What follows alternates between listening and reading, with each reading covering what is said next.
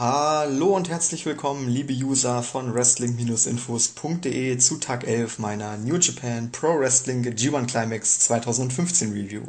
Am heutigen Abend starteten wir mit dem A-Block in die zweite Hälfte des Turniers und wir bekamen gleich mal eine durchaus solide Show geboten. Es ging los mit dem Match zwischen Bad Luck Fale und Hiroyoshi Tensan. Tensan hatte in der Anfangsphase des Matches die Vorteile. Er konnte Fale nach draußen werfen. Außerhalb des Rings wirkte Fale Tensan mit einem Kamerakabel, konnte damit die Kontrolle über das Match erlangen, konnte das Match dominieren.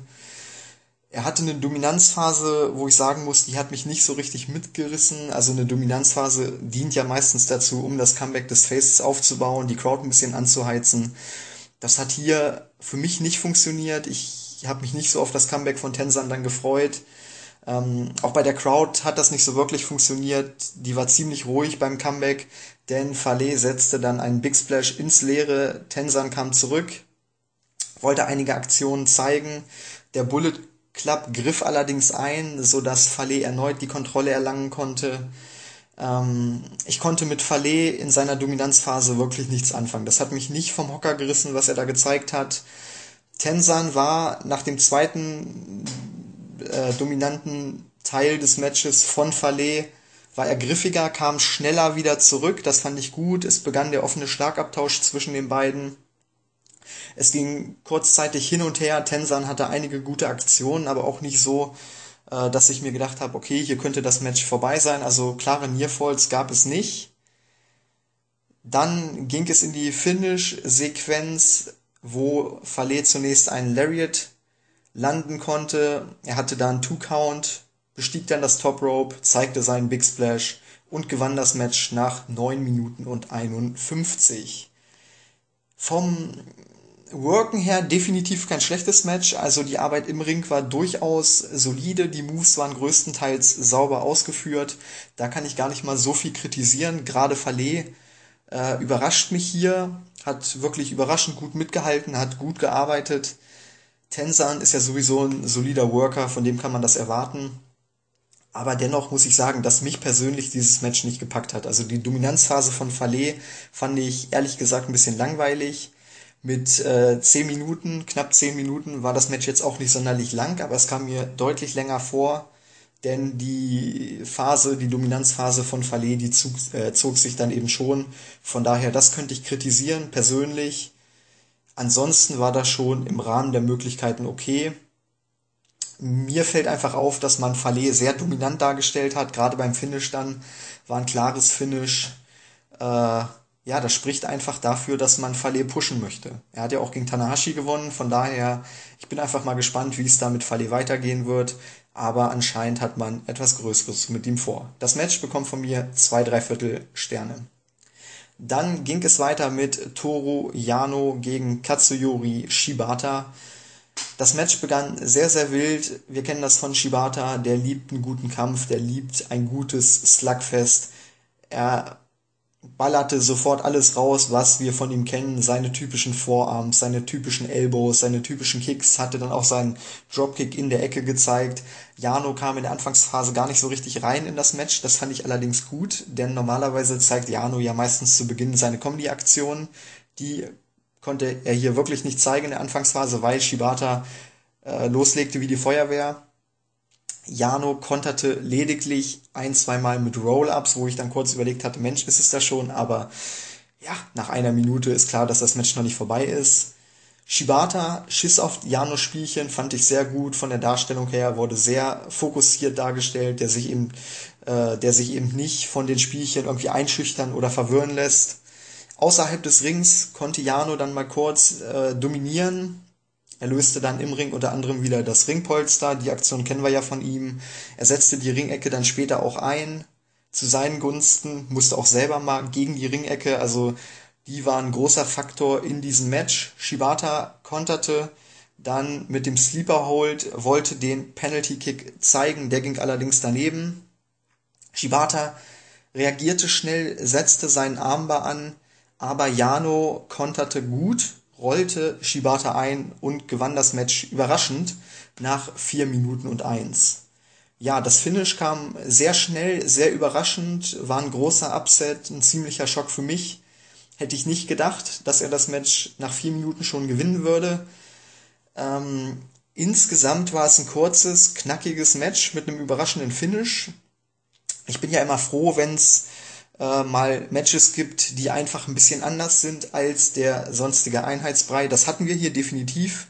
Der Matchverlauf war anders und das Finish war auch überraschend. Von daher, das kann ich jetzt gar nicht mal kritisieren. Ich finde es einfach schade, dass es in, dieser, in diesem Match ausgerechnet Shibata getroffen hat, der eben äh, dieses überraschende Finish einstecken musste denn ich bin einfach kein Fan von Jano. Ich mag seine Comedy nicht.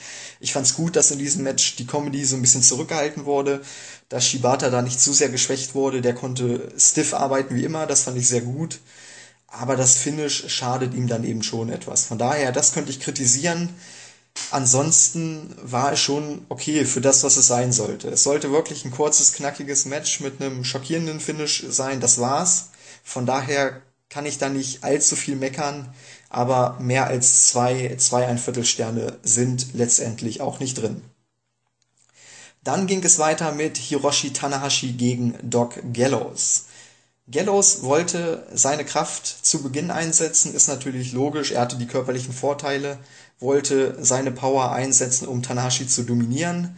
Der konnte das aber gekonnt umgehen, hat Gallows immer wieder zu Boden gebracht, hat ihn dort mit Headlocks am Boden gehalten um diesen Faktor der Power etwas aus dem Match rauszunehmen. Das fand ich von der Taktik her großartig, war wirklich ein gelungener Start in das Match. Man hat sofort die Story des Matches klar gemacht. Gallows warf Tanahashi dann nach draußen und übernahm dort die Kontrolle über das Match.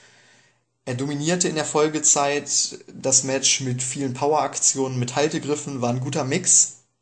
Im Gegensatz zu Tensan gegen Fale im ersten Match war hier die Dominanzphase wirklich gut. Die hat einerseits das Comeback von Tanahashi gut aufgebaut, andererseits auch Gallows richtig stark aussehen lassen. Das kann ich nicht kritisieren. Das war unterhaltsam, das war nicht langweilig.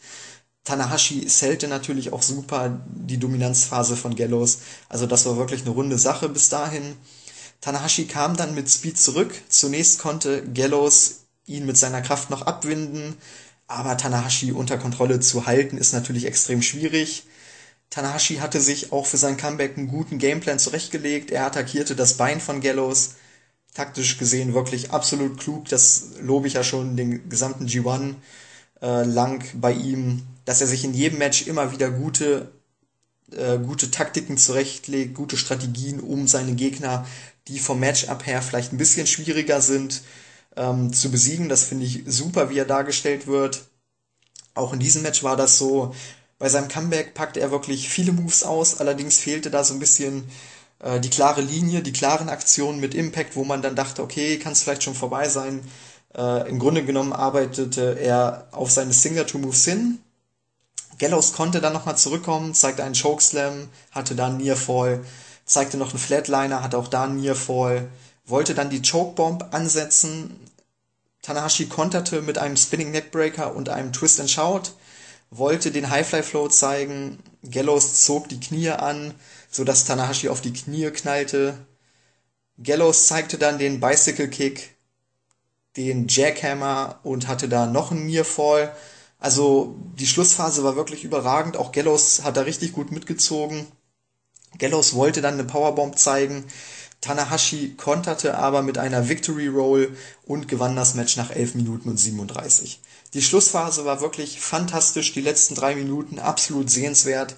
Tanahashi wieder mal überragend, aber auch Gallows muss man hier ganz besonders loben. Der hat klasse mitgezogen, der hat alles rausgehauen, was er konnte, hat gut gesellt auch. Also das war wirklich schon super. Ich würde fast sagen, das war eins der besten Matches, die ich bisher von Gallows gesehen habe. Große Klasse. Die Matchlänge mit 11 Minuten 37 passte, der Sieger mit Tanahashi passte natürlich auch. Die Darstellung von Gallows über das gesamte Match hinweg wusste zu gefallen. Letztendlich wundert es mich ein bisschen, dass er hier nicht clean verloren hat. Roll-up ist ja immer so ein bisschen unklar, von daher, ähm, ja, das ist das Einzige, wo ich mir ein Fragezeichen dahinter gemacht habe. Ich weiß nicht genau, ob das irgendwas zu bedeuten hat. Ich glaube eher nicht. Vielleicht war auch einfach das mal ein anderes Finish. Man wollte vielleicht nicht immer den High Fly Flow als Finisher zeigen. Von daher finde ich das durchaus gut. Einige Abläufe in diesem Match waren etwas unsauber, aber gerade die letzten drei Minuten waren wirklich klasse und glichen das dann wieder aus. Ich gebe hier mal drei ein Viertel Sterne. Dann folgte das Aufeinandertreffen von AJ Styles und Togi Makabe. Makabe wollte gleich mal wild in das Match starten. Styles versuchte ihn zu bremsen, wollte sich nicht auf diesen wilden Stil einlassen, wollte sich nicht auf den offenen Schlagabtausch einlassen, denn da ist Makabe einfach überragend, hat einen super Kinn, kann jeden mit seinen Elbows ausnocken. Von daher war schon ein guter Gameplan von Styles, allerdings gelang ihm das nicht so richtig. Makabe hatte in der Anfangsphase schon die Vorteile. Er bearbeitete ihn mit stiffen Aktionen, viele Elbows, viele Schläge, viele Tritte, Kicks und so weiter. Styles konterte dann mit einem Tornado DDT und nahm das Tempo aus dem Match raus. Sonst kritisiere ich das immer, aber in dieser Phase passt es einfach perfekt. Die Story ähm, war in diesem Match, wie gesagt, dass Styles sich nicht dem Stil von Makabe hingeben wollte und demnach seinen eigenen Stil durchziehen wollte, workte sehr langsam in seiner Dominanzphase, provozierte nebenbei noch die Crowd, also er hat das Comeback von Maccabi wirklich gut aufgebaut, auch wenn es ein etwas anderer Stil ist, den er sonst geht, aber das zeigt eben auch wieder die Vielseitigkeit von AJ Styles ich fand das wirklich großartig und es passte eben perfekt in die Story des Matches. Von daher großes Lob an die Anfangsphase. Man hat eine Geschichte erzählt, die mich wirklich mitgerissen hat, die mich persönlich erreicht hat. Als dann das Comeback von Maccabi kam mit einem Back Suplex, gab es kaum Reaktionen. Das hat mich ein bisschen gewundert, denn von der Arbeit her, von den Aktionen her war das wirklich perfekt aufgebaut. Lag dann vielleicht auch ein bisschen an der Crowd, dass es da keine Reaktion gab. Sehr, sehr schade. Maccabi kam wieder mit stiffen Aktionen, mit vielen Schlägen und so weiter zurück, feierte sein typisches Comeback. Styles wollte gerade in, in den Momenten, als Maccabi dann die Offensive hatte, wollte er in jeder Situation den Styles Clash durchbringen. Das war sehr, sehr zielstrebig. Man merkte, er hatte Respekt vor Maccabi. Er wusste, jede Aktion von Maccabi kann mich ausnocken, kann mich entscheidend treffen. Von daher war es gut, dass er wirklich hinter jeder Aktion, die er konterte, einen Signature-Move schob. Also es gab da dann den Pele-Kick, es gab seinen Flying Vorarm und so weiter. Also er hat da wirklich alles rausgehauen, was er hatte, nach dem Motto, ich muss das Match hier möglichst schnell beenden, ansonsten könnte ich wirklich verlieren. Maccabi hatte einen Nearfall nach einem Lariat. Er zeigte zudem die Powerbomb, wollte den King Kong Knee Drop vom Top Rope zeigen, der ging allerdings ins Leere. Styles kam zurück mit einem Pele-Kick, es gab noch einen Roundhouse-Kick, den Styles Clash und den Three Count nach 11 Minuten und 17. Die Schlussphase war echt gut, die Anfangsphase war echt gut, der Mittelteil war echt gut. Also im Großen und Ganzen kann man äh, dem Match wirklich das Fazit gut geben. Das Ende hätte noch ein bisschen besser inszeniert werden können. Ich glaube, ein, zwei Minuten hätten dem Match noch geholfen. Das kam dann schon ein bisschen überraschend, das Finish. Aber ansonsten, gerade in, in der Anfangsphase und im Mittelteil war die Geschichte dieses Matches wirklich klasse. Beide haben das super erzählt. Schade, dass die Crowd da nicht so reagiert hat, wie sie es eigentlich hätte tun müssen. Das hätte das Match mit Sicherheit nochmal aufgewertet.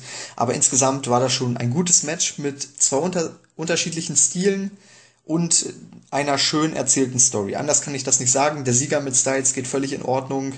Ähm, die Zeit hätte ein bisschen mehr sein können, aber das war schon sehr, sehr unterhaltsam. Ich denke, drei, ein Viertel bis dreieinhalb Sterne sind hier im Bereich des Möglichen.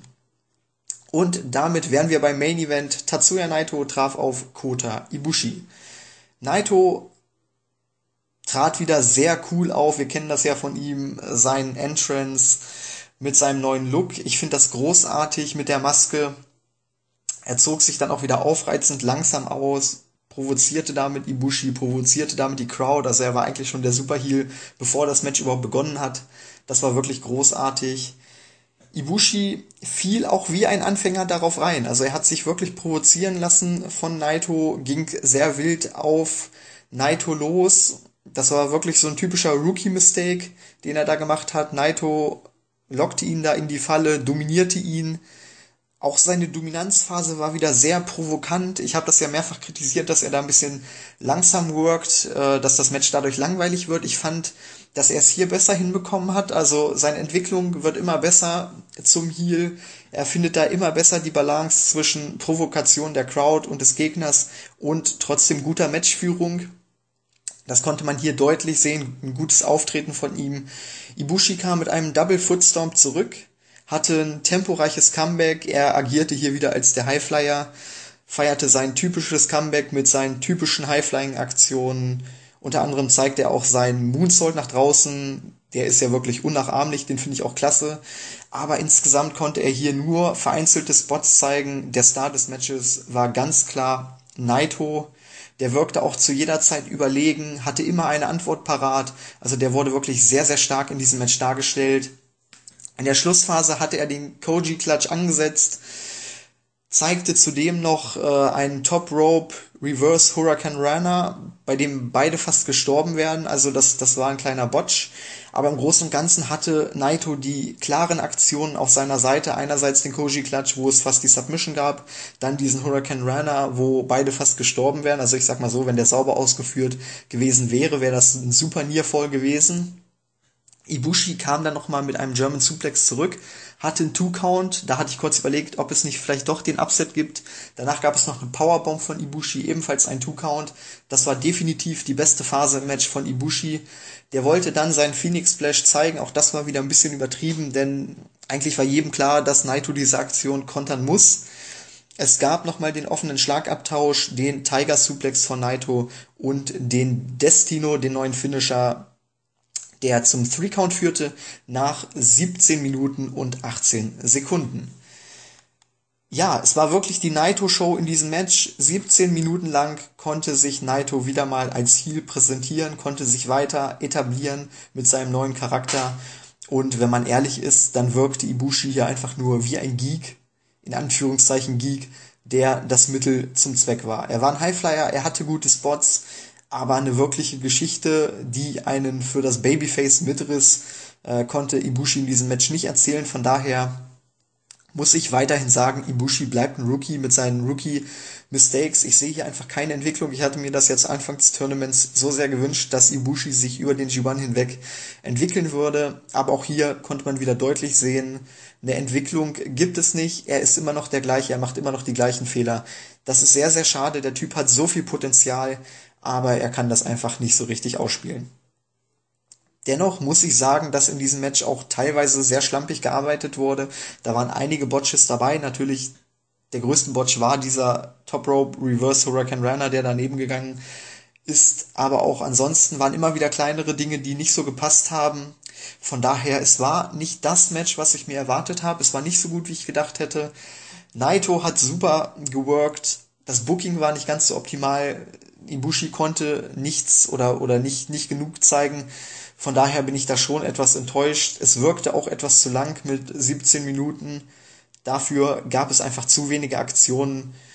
Das Einzige, was wirklich lobenswert ist, ist die Darstellung von Naito und dass er das Match dann am Ende auch klar gewonnen hat. Das war wirklich gut, aber mehr als drei Sterne sind hier einfach nicht drin. Und damit sind wir beim Fazit der Show. Ich würde 6,5 von 10 Punkten geben. Ich hatte es eingangs bereits gesagt. Es war eine solide Show, aber auch nicht mehr. Also wenn ich mir so die Matchbewertung nochmal angucke, da haben wir zwei, drei Viertelsterne, da haben wir zwei Sterne, da haben wir drei ein Viertelsterne, drei ein Viertel bis dreieinhalb und am Ende drei Sterne. Also alles im soliden Bereich. Shibata Yano lasse ich mal ein bisschen außen vor, weil das war auch in Ordnung für das, was es sein sollte, auch wenn die Bewertung dann am Ende nicht so ausfällt. Aber im Großen und Ganzen war das schon eine solide Show. Dennoch muss ich sagen, es gab kein Match, das mir wirklich in Erinnerung bleiben wird. Die Show habe ich gesehen und spätestens in zwei Shows habe ich sie auch wieder vergessen. Von daher muss man sich nicht geben, aber dennoch eine solide Show. Und damit sind wir am Ende meiner Review zu Tag 11. Ich hoffe, ihr hattet Spaß und wir hören uns bei der Review zu Tag 12 wieder. Bis dahin eine gute Zeit. Hallo und herzlich willkommen, liebe User von Wrestling-Infos.de zu Tag 12 meiner New Japan Pro Wrestling G1 Climax 2015 Review. Auch für den B-Block geht es langsam aber sicher in die heiße Phase und wir wollen uns mal den heutigen Tag anschauen. Es ging los mit Michael Elgin gegen Yuji Nagata. Auf dem Papier natürlich ein sehr schönes Matchup. Der junge, aufstrebende Elgin gegen den erfahrenen Veteranen Nagata.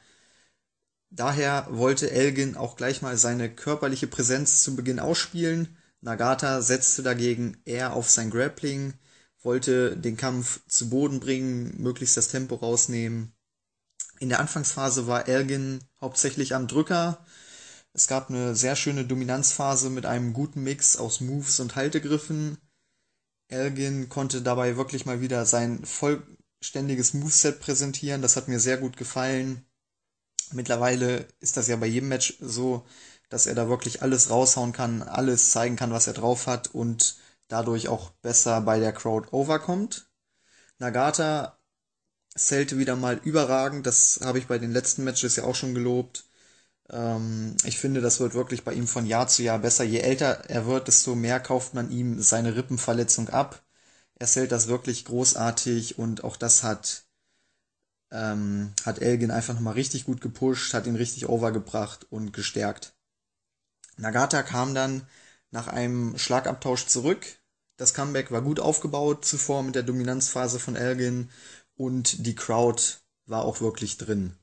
Nagata kämpfte dann mit allem, was er hatte. Er haute alle Moves raus, seine Signature-Moves. Die Highlight-Spots setzte dennoch meiner Meinung nach Elgin. Also es war immer wieder Elgin, der die wirklich großen Moves durchbrachte, unter anderem sein Superplex vom Ring Apron, ähm, ja, Power Slams und so weiter. Also wirklich die, die Moves mit Impact. Nagata arbeitete hauptsächlich mit, mit Schlägen, mit Haltegriffen, wollte seine Submission Holds ansetzen. Von daher, also letztendlich hatte man die Moves von Elgin im Gedächtnis. Im gesamten Matchverlauf wurde Elgin sehr stark dargestellt. Er war der dominante Mann über das gesamte Match hinweg, auch wenn Nagata hier und da mal seine Highlights hatte, aber im Großen und Ganzen war es wirklich, wie schon gesagt, eine Elgin-Show. Dennoch wird der Mythos von Nagata in jedem Match weiterleben. Sein Status ist einfach gefestigt, egal wie diese Matches verlaufen werden. Von daher finde ich es auch gut, dass er hier wirklich Elgin overgebracht hat. Ähm, er spielt den, den niemals aufgebenden Veteranen wirklich großartig und je älter er wird, desto besser kauft man ihn den ab. Von daher, das hat richtig Spaß gemacht. In der Schlussphase landete Nagata dann einen T-Bone Suplex in der Ringecke. Elgin zeigte kurz darauf einen tollen Konter womit er seine Buckelbomb durchbrachte. Es folgte die Elgin Bomb und damit der Sieg nach elf Minuten und zwei. Ja, nach dem Match zollten sich beide noch Respekt. Das schloss wirklich ein rundes Match ab. Es war eine ganz runde Sache von vorne bis hinten, hat alles Sinn gemacht. Die Geschichte im Match stimmte, das Match selbst von der Qualität her stimmte, die Crowd war drin, der Sieger stimmte am Ende. Von daher, ich kann hier wirklich nicht meckern. Es war eine ganz runde Sache.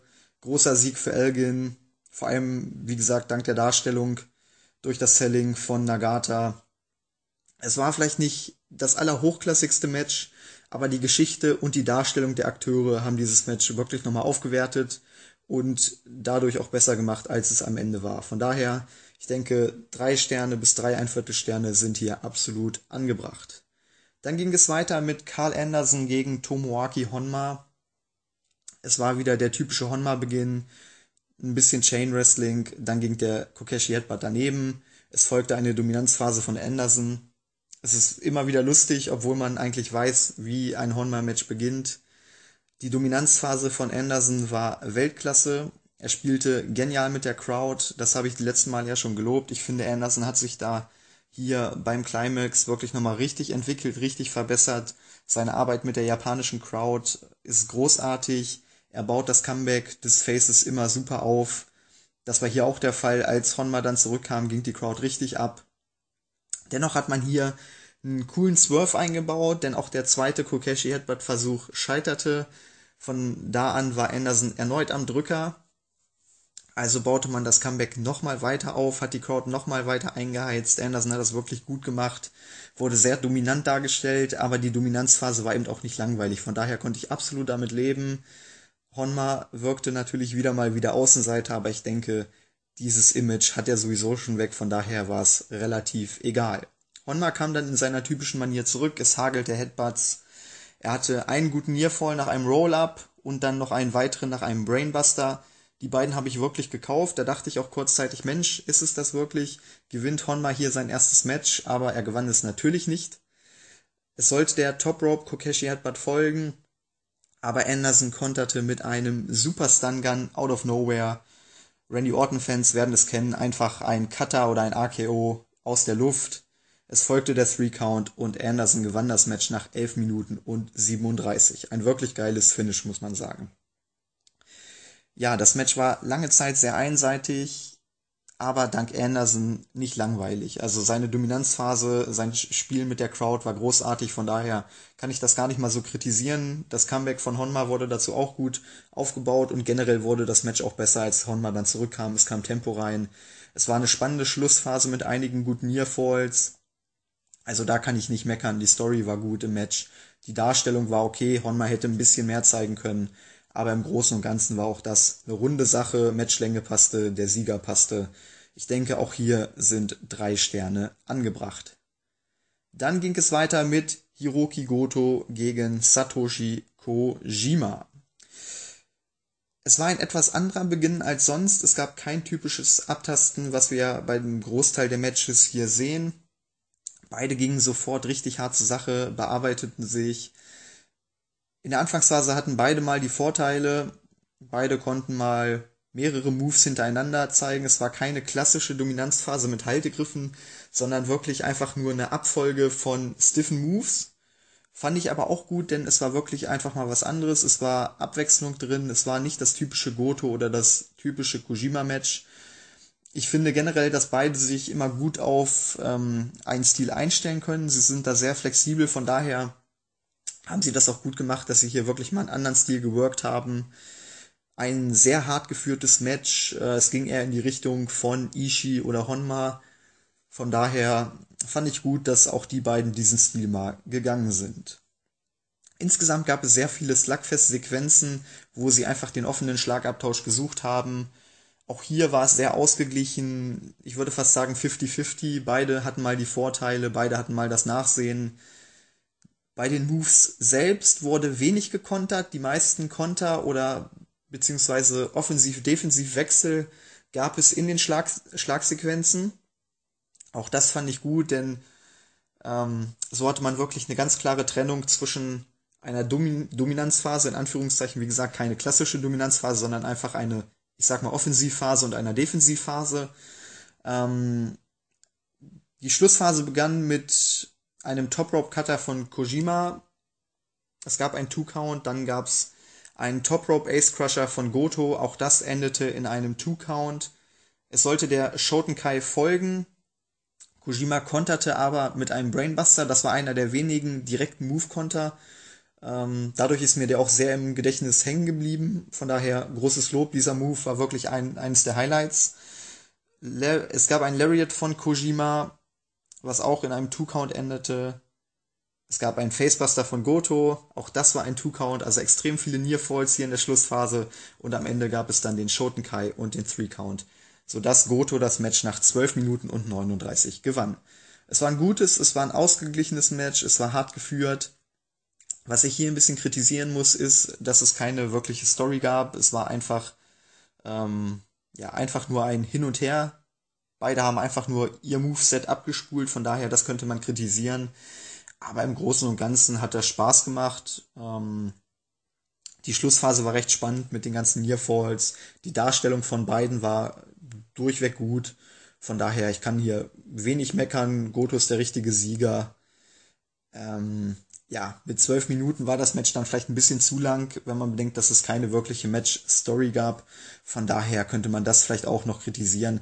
Aber bis auf diese fehlende Story fand ich das ähm, ein bisschen anders, ein bisschen abwechslungsreich und von daher fand ich es durchaus gut. Ich denke auch hier sind drei Sterne okay.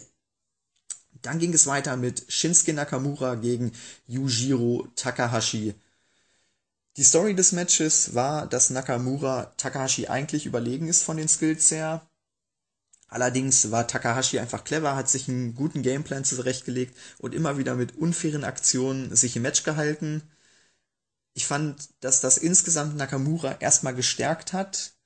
Allerdings war Takahashi dadurch einfach sehr dominant und Nakamura konnte nicht sonderlich viel zeigen. Von daher war es einerseits etwas, was man durchaus loben kann, aber die Umsetzung war andererseits dann nicht so gut. Takahashi attackierte Nakamura sofort. Zunächst konnte sich Nakamura noch wehren, dann fokussierte sich Takahashi aber nach einer unfairen Aktion auf den verletzten Ellenbogen von Nakamura. Das war natürlich ein cleverer Gameplan. Takahashi wirkte in dieser Phase sehr dominant. Es gab eine lange Dominanzphase und wer die Reviews zuvor gehört hat, der weiß, Dominanzphasen von Takahashi reißen mich eigentlich nicht sonderlich mit. Auch hier war das so. Ich fand das ziemlich langweilig, als er dominiert hat. Es war mir einfach zu lang. Nakamura war in dieser Phase wirklich sehr passiv, konnte kaum etwas zeigen. Im Grunde genommen über das ganze Match hinweg. Man wollte damit wohl eine Story erzählen, dass Nakamura einfach noch nicht fit genug ist, noch nicht wieder der Alte ist. Aber ich fand das einfach etwas too much und Nakamura kam hier wirklich nicht gut bei weg. Dann gab es ein sehr, sehr unorthodoxes Comeback von Nakamura. Ähm, es gab wenige Signature-Moves von ihm. Deshalb holte mich das auch nicht so wirklich ab. Ich war nicht so richtig drin. Und zudem war das Comeback von Nakamura auch ziemlich kurz, denn es ging dann sofort über in den offenen Schlagabtausch. Dann ging es kurzzeitig hin und her. Allerdings gab es auch hier kaum gute Nearfalls, die ich gekauft habe. Eigentlich war mir von Beginn an klar, dass Nakamura dieses Match gewinnen muss. Und das tat er auch. Nach zwei Bombardiers konnte er das Match gewinnen. Nach 10 Minuten und 36. Das Finish war am Ende sehr klar für Nakamura, aber ansonsten war der Matchverlauf sehr pro Takahashi. Takahashi konnte sehr viel zeigen, beziehungsweise hatte sehr viel Zeit, um etwas zu zeigen, aber so wirklich abliefern konnte er dann doch nicht. Von daher würde ich sagen, es hat Takahashi nicht wirklich geholfen. Nakamura musste viel sellen und konnte demnach sich auch nicht so richtig präsentieren. Die Story hat mich nicht so ganz mitgerissen und die Matchqualität insgesamt auch nicht. Also ich würde fast sagen, das war das schwächste Match der gesamten Show. Mich hat es nicht, äh, nicht beeindruckt. Dieser Nakamura ist auch noch nicht der, der am Ende den G1 gewinnen sollte, wenn er es denn am Ende tut. Von daher, ja, ein Solala-Match, sage ich mal, zwei, drei Viertelsterne, ganz, ganz schnell vergessen. Und dann kommen wir zum Main Event. Katsuchika Okada, der IWGP Heavyweight Champion, traf auf Tomohiro Ishii. Ishii begann das Match mit Chain Wrestling. Ja, ihr habt richtig gehört, es ist sehr ungewöhnlich für ihn, aber das zeigt auch mal, dass dieses Match gegen Okada eben etwas Besonderes war es war das Match gegen den World Champion und wie auch schon bei den Matches gegen, gegen Tanahashi ist es bei Matches gegen Okada auch so, dass die meisten Gegner hier einen etwas anderen Stil fahren, weil es eben ein wirklich besonderes Match ist. Von daher, das kann ich schon mal loben. Gleich mal vorweg. Im Großen und Ganzen war es ja nicht ganz das, was ich mir erwartet hatte. Okada hatte zu Beginn die Vorteile, er hatte eine kleine Dominanzphase, Ishii konnte dann zurückkommen, wie gesagt, die Anfangsphase war hauptsächlich mit Chain Wrestling ähm, vollgestopft. Auch Okada hatte noch nicht so den wirklichen Drill, als er dann in seiner Dominanzphase war. Als Ishii dann zurückkam außerhalb des Rings und die Kontrolle erlangen konnte, dann wurde es auch besser, denn die Dominanzphase von Ishii war dann schon mehr so im typischen Ishii-Stil, sag ich mal, sehr stiff gehalten, harte Aktionen. Okada hatte ein gutes Comeback war dann wieder am Drücker. Ishii kam zurück mit sehr harten Aktionen, unter anderem einen brutalen German Suplex, wo ich mir ein bisschen Sorgen um Okada gemacht habe. Dann ging es in den offenen Schlagabtausch. Okada hatte insgesamt, fand ich, schon Vorteile, wobei Ishii eben einfach nicht klein zu bekommen war und immer wieder Comebacks hatte, immer wieder seine Highlights, seine Spots setzte. Das, das war wirklich unterhaltsam, das war auch spannend, weil man nie wusste, wann kommt Ishii zurück. Es gab einige schöne Kontersequenzen und eine wirklich abwechslungsreiche Schlussphase, in der beide ihre Signature-Moves auspacken konnten. Okada wollte dann den Rainmaker zeigen. Ishii konterte mit einem Headbutt und einem brutalen Lariat. Es gab ein Nearfall. Es gab noch einen weiteren Lariat, es folgte ein weiterer Nearfall. Okada konnte zweimal auskicken. Die beiden Falls habe ich nicht so ganz gekauft. Also beim zweiten habe ich mir schon gedacht, hm, ist es das vielleicht, aber am Ende war es das dann doch nicht. Okada konterte mit zwei großartigen Dropkicks. Wir kennen seine Dropkicks, die sind einfach unnachahmlich. Ishii zeigte daraufhin einen Ensuigiri, wollte seinen Brainbuster zeigen. Der ging aber nicht durch. Okada zeigte selbst einen German Suplex. Der war nicht ganz so brutal wie der von Ishii, brachte den Rainmaker durch und gewann das Match nach 17 Minuten und 7. Wie anfangs gesagt, es war ein gutes Match. Es war irgendwie nicht so ganz das, was ich mir erwartet hatte. War ein etwas komischer Verlauf. Ähm, ja, es gab keine wirkliche Story in diesem Match, von daher vielleicht war das das, was mich am Ende ein bisschen verwirrt hat. Okada ist natürlich der richtige Sieger. Seine Darstellung in diesem Match war gut. Ishii als Kämpfer gefiel mir auch richtig gut. Beide haben hart gearbeitet, haben wirklich alles reingelegt, was sie hatten. Mit 17 Minuten war das Match vielleicht ein bisschen zu lang, wenn man bedenkt, dass es keine Story gab, wie beim Match zuvor auch schon mit, ähm, mit Kojima und Goto. Dennoch war das im Großen und Ganzen ein ansehnlicher Main Event. Ich denke, da hatten wir bei dieser Show deutlich schlechtere Matches. Im Gegenteil, ich fand das sogar das beste Match der Show. Mit dreieinhalb Sternen, denke ich, sind wir hier gut dabei. Und insgesamt war es eine Show, die als solider einzustufen ist. Also von den fünf Matches gab es jetzt keins, wo ich sage, das muss man unbedingt gesehen haben. Es gab aber auch keins, wo ich sage, das darf man sich auf keinen Fall angucken. Von daher, ja, ich denke, so sieben von zehn Punkten sind hier angebracht. Und damit sind wir am Ende der Review zu Tag 12. Ich hoffe, wir hören uns bei der Review zu Tag 13 wieder. Bis dahin eine gute Zeit. Hallo und herzlich willkommen, liebe User von Wrestling-Infos.de zu Tag 13 meiner New Japan Pro Wrestling G1 Climax 2015 Review. Ja, wir sind am 13. Tag angekommen. Es geht wirklich so langsam in die heiße Phase. Heute war der A-Block wieder an der Reihe und bot eine ja, durchweg solide Show. Allerdings gab es nur ein Match, das wirklich große Klasse war. Es ging los mit dem Aufeinandertreffen von Bad Luck Fale und Kota Ibushi. Ibushi hatte einen temporeichen Start, wollte gleich mal seine Schnelligkeit einsetzen. Fale konnte allerdings relativ schnell die Kontrolle übernehmen.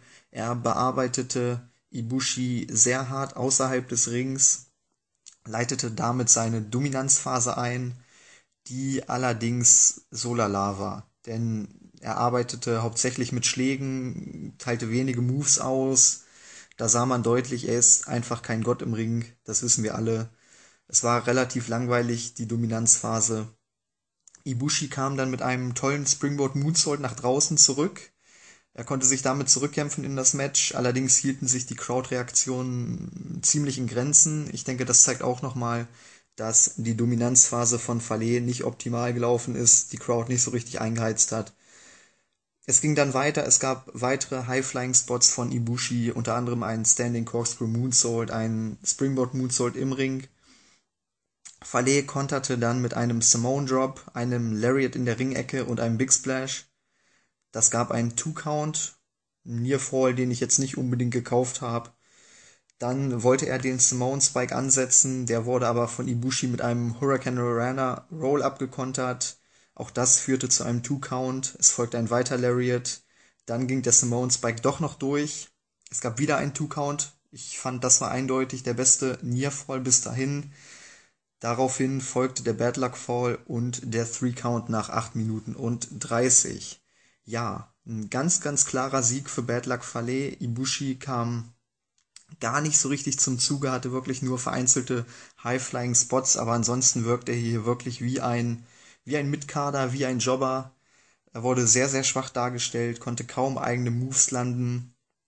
Im Gegenteil, bei Fale ist es so, man scheint wirklich etwas mit ihm vorzuhaben. Ich meine, der Typ hat jetzt schon zehn Punkte, Ibushi hat gerade mal sechs auf dem Konto.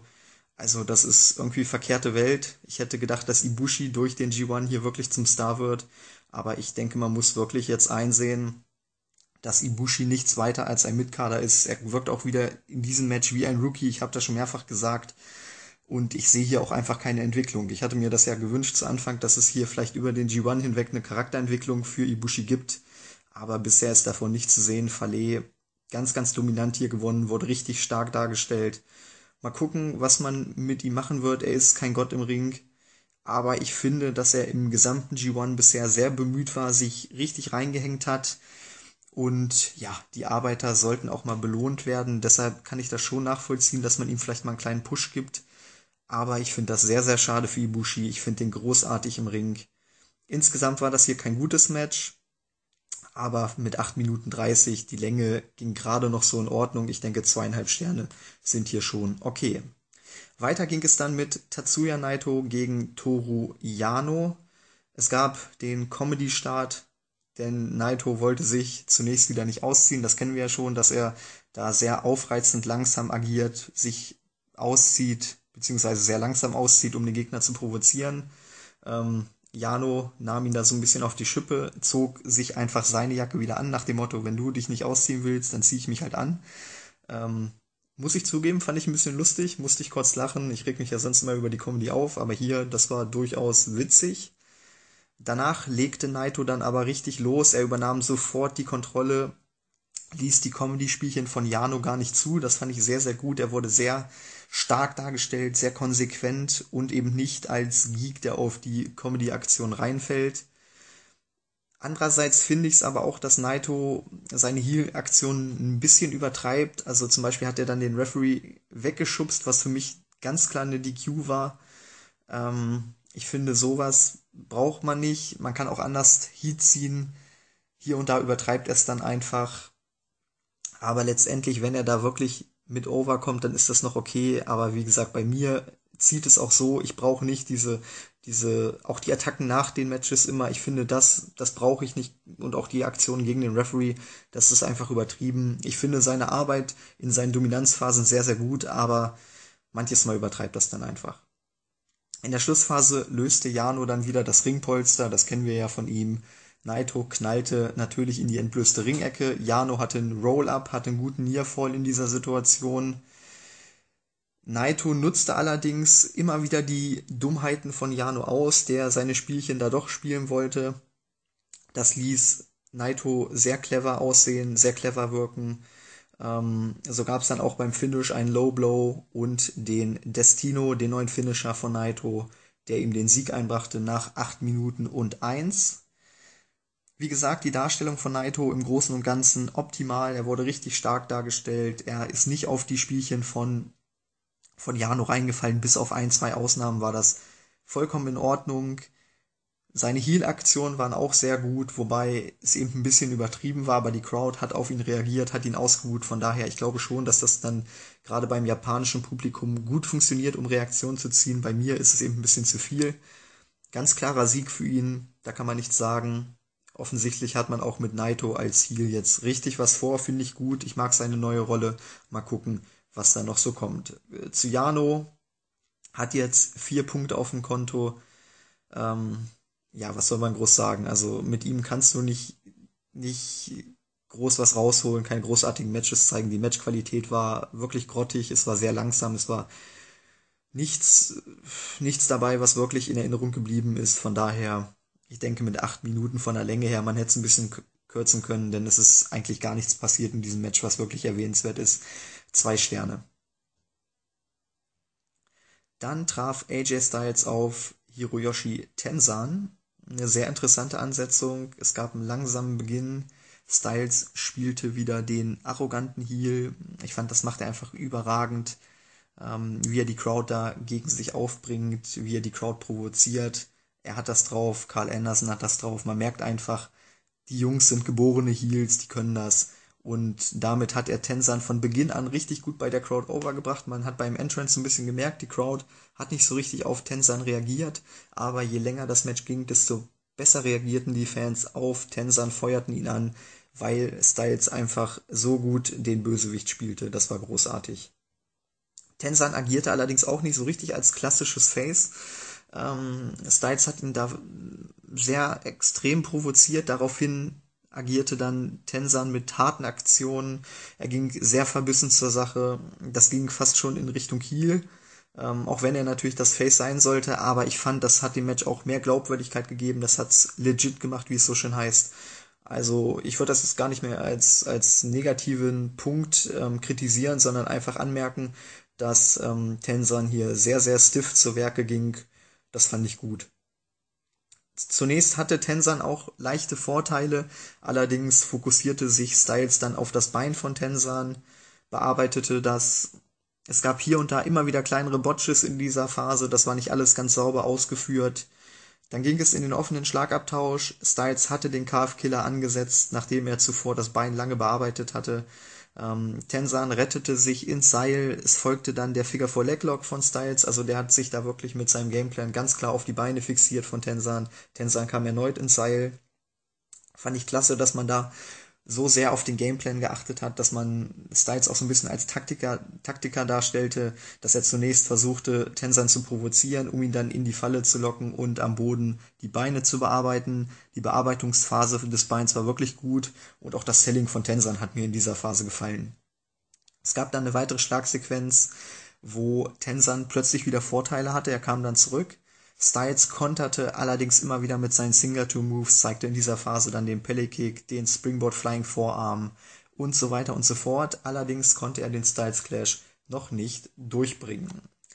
Tensan zeigte ebenfalls seine Signature Moves, hatte da auch einige gute Nearfalls, aber wenn ich so wirklich ehrlich bin, dann muss ich sagen, dass ähm, ja, dass ich da keinen gekauft habe. Für mich war Styles von Beginn an der dominante Mann und letztendlich auch der sichere Sieger.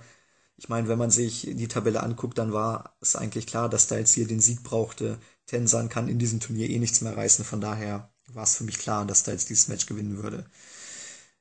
Trotzdem setzte Tensan dann den Anaconda Weiß an, wo ich dann nochmal kurz dachte, na, gibt Styles nicht doch auf, nachdem die ganzen Submission-Aktionen von Styles gescheitert waren. Allerdings powerte sich Styles wirklich überragend heraus. Also das hat ihn auch nochmal richtig stark aussehen lassen nach so einem langen Match, dass er sich dann rausgepowert hat. Ähm, er setzte erneut den Calf-Killer an und nach der ganzen Bearbeitungsphase des Beins gab es dann die Submission im Calf-Killer nach 13 Minuten und 29. Wie gesagt, Styles war für mich ganz klar der Star dieses Matches. Er dominierte weite Strecken. Er war Tensan eigentlich stets überlegen. Tensan ging sehr stiff zu Werke, teilweise dann auch ein bisschen dumm, wenn man das so sagen kann. Gerade in der Anfangsphase, als er dann auf die Provokation von Styles reingefallen ist, ähm, als es dann in die erste Be Bearbeitungsphase des Beins ging, da wirkte er dann ein bisschen nicht, nicht wie ein Rookie, aber einfach ein bisschen überhastet. Und Styles hingegen ganz cool, ganz clever, das war klasse ja, ansonsten, es war unterm Strich ein gutes Match, ein solides Match. Die Länge mit 13 Minuten hat gestimmt. Man hat eine gute Story erzählt. Ähm, letztendlich war es nichts Herausragendes, das absolut nicht. Aber ich denke, drei Sterne sind hier völlig okay. Dann gab es das Match zwischen Togi Makabe und Doc Gallows. Auf dem Papier versprach dieses Match von Anfang an Brutalität pur. Wir hatten zwei stiffe, ziemlich unsaubere Worker, das muss man auch sagen, mit sehr viel Power. Also ähm, ja, alles andere als ein harter Kampf wäre hier komisch gewesen. Es ging auch sofort wild los, es gab nicht das typische Abtasten wie sonst. Es wurde sofort draufgehauen. Gallows hatte den besseren Start, bearbeitete Makabe außerhalb des Rings ziemlich brutal. Er wirkte ihn mit einer Kette, später noch mit einem Seil. Ähm, dann warf er ein Abwehr, äh, Absperrgitter auf ihn und mehrere Stühle auch noch. Also ich habe mir hier aufgeschrieben, wie kann das keine DQ sein? Das verstehe ich teilweise wirklich nicht, dass, ähm, dass es in diesen Matches keine DQ gibt. Ich weiß gar nicht genau, wie das Regelwerk lautet, aber also DQs kann es normalerweise nicht geben, denn was ich hier an Aktionen gesehen habe, das waren alles für mich DQs, egal ob es jetzt das Wegschubsen des Referees war von Naito oder auch hier die Aktion ähm, Jano setzt immer wieder seinen Stuhl und äh, das Ringpolster ein, beziehungsweise die entblößte Ringecke. Also für mich ist das schon ein bisschen komisch, dass es hier keine DQ gibt. Finde ich schade. Ich finde eigentlich, die DQ gibt immer viele Optionen, auch mal Matches ein bisschen anders enden zu lassen. Aber äh, in diesem Tournament gab es jetzt nicht einen DQ-Finish und gerade nach diesen Aktionen dürfte auch klar sein, dass es keins mehr geben wird. Die Dominanzphase von Gallows war insgesamt sehr brutal. Es waren viele stiffe, teilweise unsaubere Aktionen dabei. Trotzdem konnte er die Crowd nicht so richtig für das Maccabi Comeback begeistern. Ähm, als dann Maccabi zurückkam, war die Crowd nicht so richtig da. Es gab dann einen Lariat out of nowhere, mit dem er zurückkam. Zehn Punches in der Ecke kennen wir ja auch. Ein weiterer Lariat, ein Two-Count. Gallows war dann wieder mit ein paar Superkicks am Drücker. Auch da gab es mehrere Nearfalls. Die Chokebomb von, von ihm äh, ging endlich mal durch. Das gab es auch noch nicht oft. Meistens ist es so, dass die Chokebomb gekontert wurde. Jetzt ging sie endlich mal durch. Ähm, gab auch einen Two-Count. Ich muss sagen, das war der beste Nearfall des Matches. Den habe ich gekauft. Ähm, das war aber auch der einzige echte, wo ich wirklich ein bisschen mitgefiebert habe. Ansonsten hat mich das gerade in der Schlussphase alles so ein bisschen kalt gelassen. Makabe kam nochmal mit einem Lariat, einem Death Valley Driver und dem King Kong Knee Drop durch und gewann das Match nach 8 Minuten und 55. Ein hart geführtes Match, genau das, was man erwarten konnte. Sicher kein technischer Leckerbissen, eher ein guter Autounfall, wenn man das so sagen kann. Ähm, ja, ich bin jetzt nicht enttäuscht, ich bin nicht euphorisch, das war genau das, was ich mir vorgestellt hatte, es war wild. Ähm, es war nicht unbedingt langweilig, aber wie gesagt, es war auch nicht herausragend. Die Darstellung von Gallows hat mir gefallen, der wurde sehr stark dargestellt. Am Ende dann Maccabi mit dem Sieg, mit dem Come from Behind Victory. Von daher kann man hier eigentlich beide loben, denn beide wurden gestärkt. Es geht schon so in Ordnung. Ähm, die Matchlänge war jetzt auch nicht übertrieben lang, von daher, das, das war alles äh, absolut okay, kann man mit leben. Ist jetzt aber auch nichts, was mir lange im Gedächtnis bleiben wird. Zwei, drei Viertelsterne. Und damit kommen wir zum Main Event. Hiroshi Tanahashi gegen Katsuyori Shibata. Das letzte Mal, dass die beiden aufeinander getroffen sind, ähm, war im September letztes Jahr bei Destruction in Kobe und damals gab es ja ein Fünf-Sterne-Match zwischen den beiden. Von daher hatte ich sehr, sehr hohe Erwartungen an dieses Match. Ähm, es gab eine lange Phase zu Beginn mit großartigem Chain Wrestling, wo beide wirklich mal ihre Skills im Grappling gezeigt haben. Tanahashi war hier voll in seinem Element als Ringgeneral.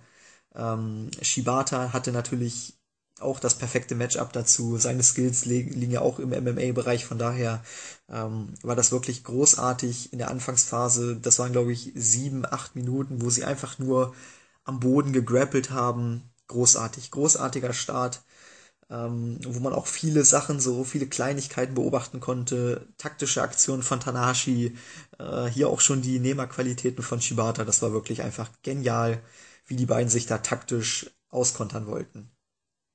So zum Beispiel einen Move habe ich mir aufgeschrieben, ein Abdominal Stretch wo die beiden wirklich bestimmt 20 Sekunden lang gekämpft haben, wer dann letztendlich den Abdominal Stretch ansetzen kann. Das war wirklich einfach nur awesome.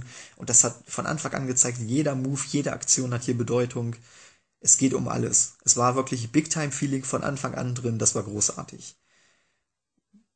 Wie gesagt, beide arbeiteten lange mit ihrem Grappling Shibata hatte hier und da leichte Vorteile. Wie gesagt, es war sein MMA-Stil, von daher war es nicht verwunderlich, dass er da Vorteile hatte.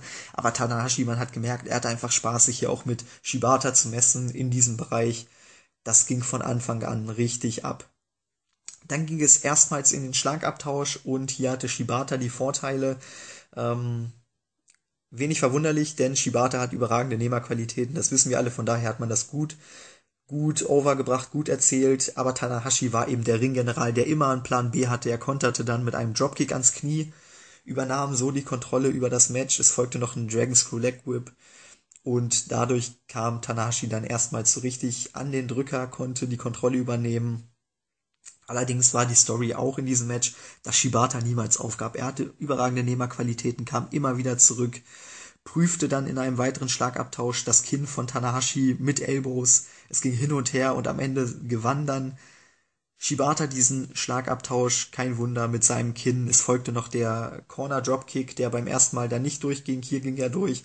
Aber auch hier konnte man sehen, der ging nicht im ersten, nicht im zweiten, nicht im dritten Versuch durch. Shibata musste Tanahashi mehrmals in die Ecke schmeißen, mehrmals auch unten halten. Selbst als er Anlauf holen wollte, musste er dann nochmal zurück, um Tanahashi richtig zu positionieren. Also da sah man wirklich, wie hart er für diesen einen Move arbeiten musste, bis er dann endlich durchging. Und auch das zeigt wiederum, jeder Move hatte hier Bedeutung. Großartig. Schon in dieser Phase waren beide absolut am Limit. Wir waren hier sag ich mal, so elf, zwölf Minuten in dem Match drin. Es gab immer wieder längere Pausen dann zwischen den einzelnen Moves, weil beide auch wirklich klasse gesellt haben. Shibata mit der Beinverletzung. Tanahashi hat einfach die Elbows von Shibata gesellt. Also das war großartig, auch in dem Bereich von beiden. Ähm, bis zu diesem Zeitpunkt ein absolut großartiges Match und dann ging es eben in den offenen Schlagabtausch. Shibata hatte erneut die Vorteile mit seinem Kinn. Tanahashi musste sich wieder mal einen Plan B überlegen und er hatte wieder mal einen, ging wieder auf das Bein von Shibata. Also super intelligent, wie Tanahashi auftrat. Er war absolut in seinem Element, ich sag das mehrfach bereits. Ähm, Tanahashi zeigte dann seine Signature Moves, kennen wir ja von ihm, High Fly Flow, Dragon School Leg Whip und so weiter und so fort, immer wieder.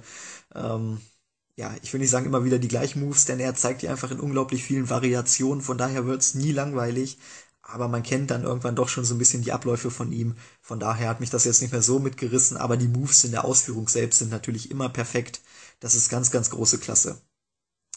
Shibata gab trotzdem nicht auf, er war einfach nicht klein zu bekommen, kam immer wieder hoch, zeigte auch seine Signature Moves, hauptsächlich viele Elbows, viele Kicks. Ähm, es sollte dann High Fly Flow von Tanahashi folgen, allerdings zog Shibata die, äh, die Knie an, ähm, setzte seinen eigenen Sleeper Hold an, wollte Tanahashi da zum Penalty Kick zum Penalty Kick äh, platzieren. Es gab noch eine Kickserie zwischen den beiden, die Shibata für sich entscheiden konnte. Da gab es dann auch maniervoll. Generell kann man anmerken, dass es sehr, sehr wenige Pin-Versuche gab. Also beide haben sich gesagt, scheiß drauf. Ähm, nach diesem und diesem Move wird das Match eh nicht vorbei sein. Von daher mache ich einfach weiter, anstatt da die Zeit mit einem Pin-Versuch zu verschwenden. Fand ich auch gut, hat dem Match dann auch nochmal ein bisschen mehr Glaubwürdigkeit gegeben. Äh, dann versuchte Shibata den Penalty-Kick ins Ziel zu bringen. Der ging aber daneben. Beide wurstelten dann am Boden so ein bisschen hin und her äh, versuchten sich in die Oberlage zu bringen. Tanahashi rollte Shibata dabei ein und überraschend gab es dann den Three-Count nach ein, 21 Minuten und 20. Tanahashi gewann ein grandioses Match. Ähm, das Finish kam sehr überraschend, also ich muss sagen, ich hätte gern noch ein paar Minuten mehr gesehen, einfach wo dann auch die Finisher noch mal ein bisschen ausgeteilt werden. Gerade von Shibata hätte da noch ein bisschen mehr kommen können. Aber ansonsten war das wirklich ein grandioses Match von vorne bis hinten bis zu diesem Zeitpunkt absolut großartig. Ähm, wie gesagt, wenn es noch weitergegangen wäre, dann wäre das mit Sicherheit ein Kandidat auf fünf Sterne gewesen. So ist es ein bisschen weniger. Ähm, die Darstellung von den beiden Wrestlern war perfekt. Die Geschichte, die erzählt wurde mit den Gameplans der beiden Akteure, also das war großartig. Die Crowd war stets drin, war immer dabei von Anfang an. Der Sieger mit Tanahashi geht dann letztendlich auch in Ordnung. Also alles wirklich perfekt. Besser hätte es nicht laufen können. Nur das Ende hätte da noch etwas besser inszeniert werden können. Das kam ein bisschen abrupt, ein bisschen überraschend. Es war nicht so, dass ähm, das Grand Finale, wie man so schon sagt, also das grandiose Finale, das große Finale.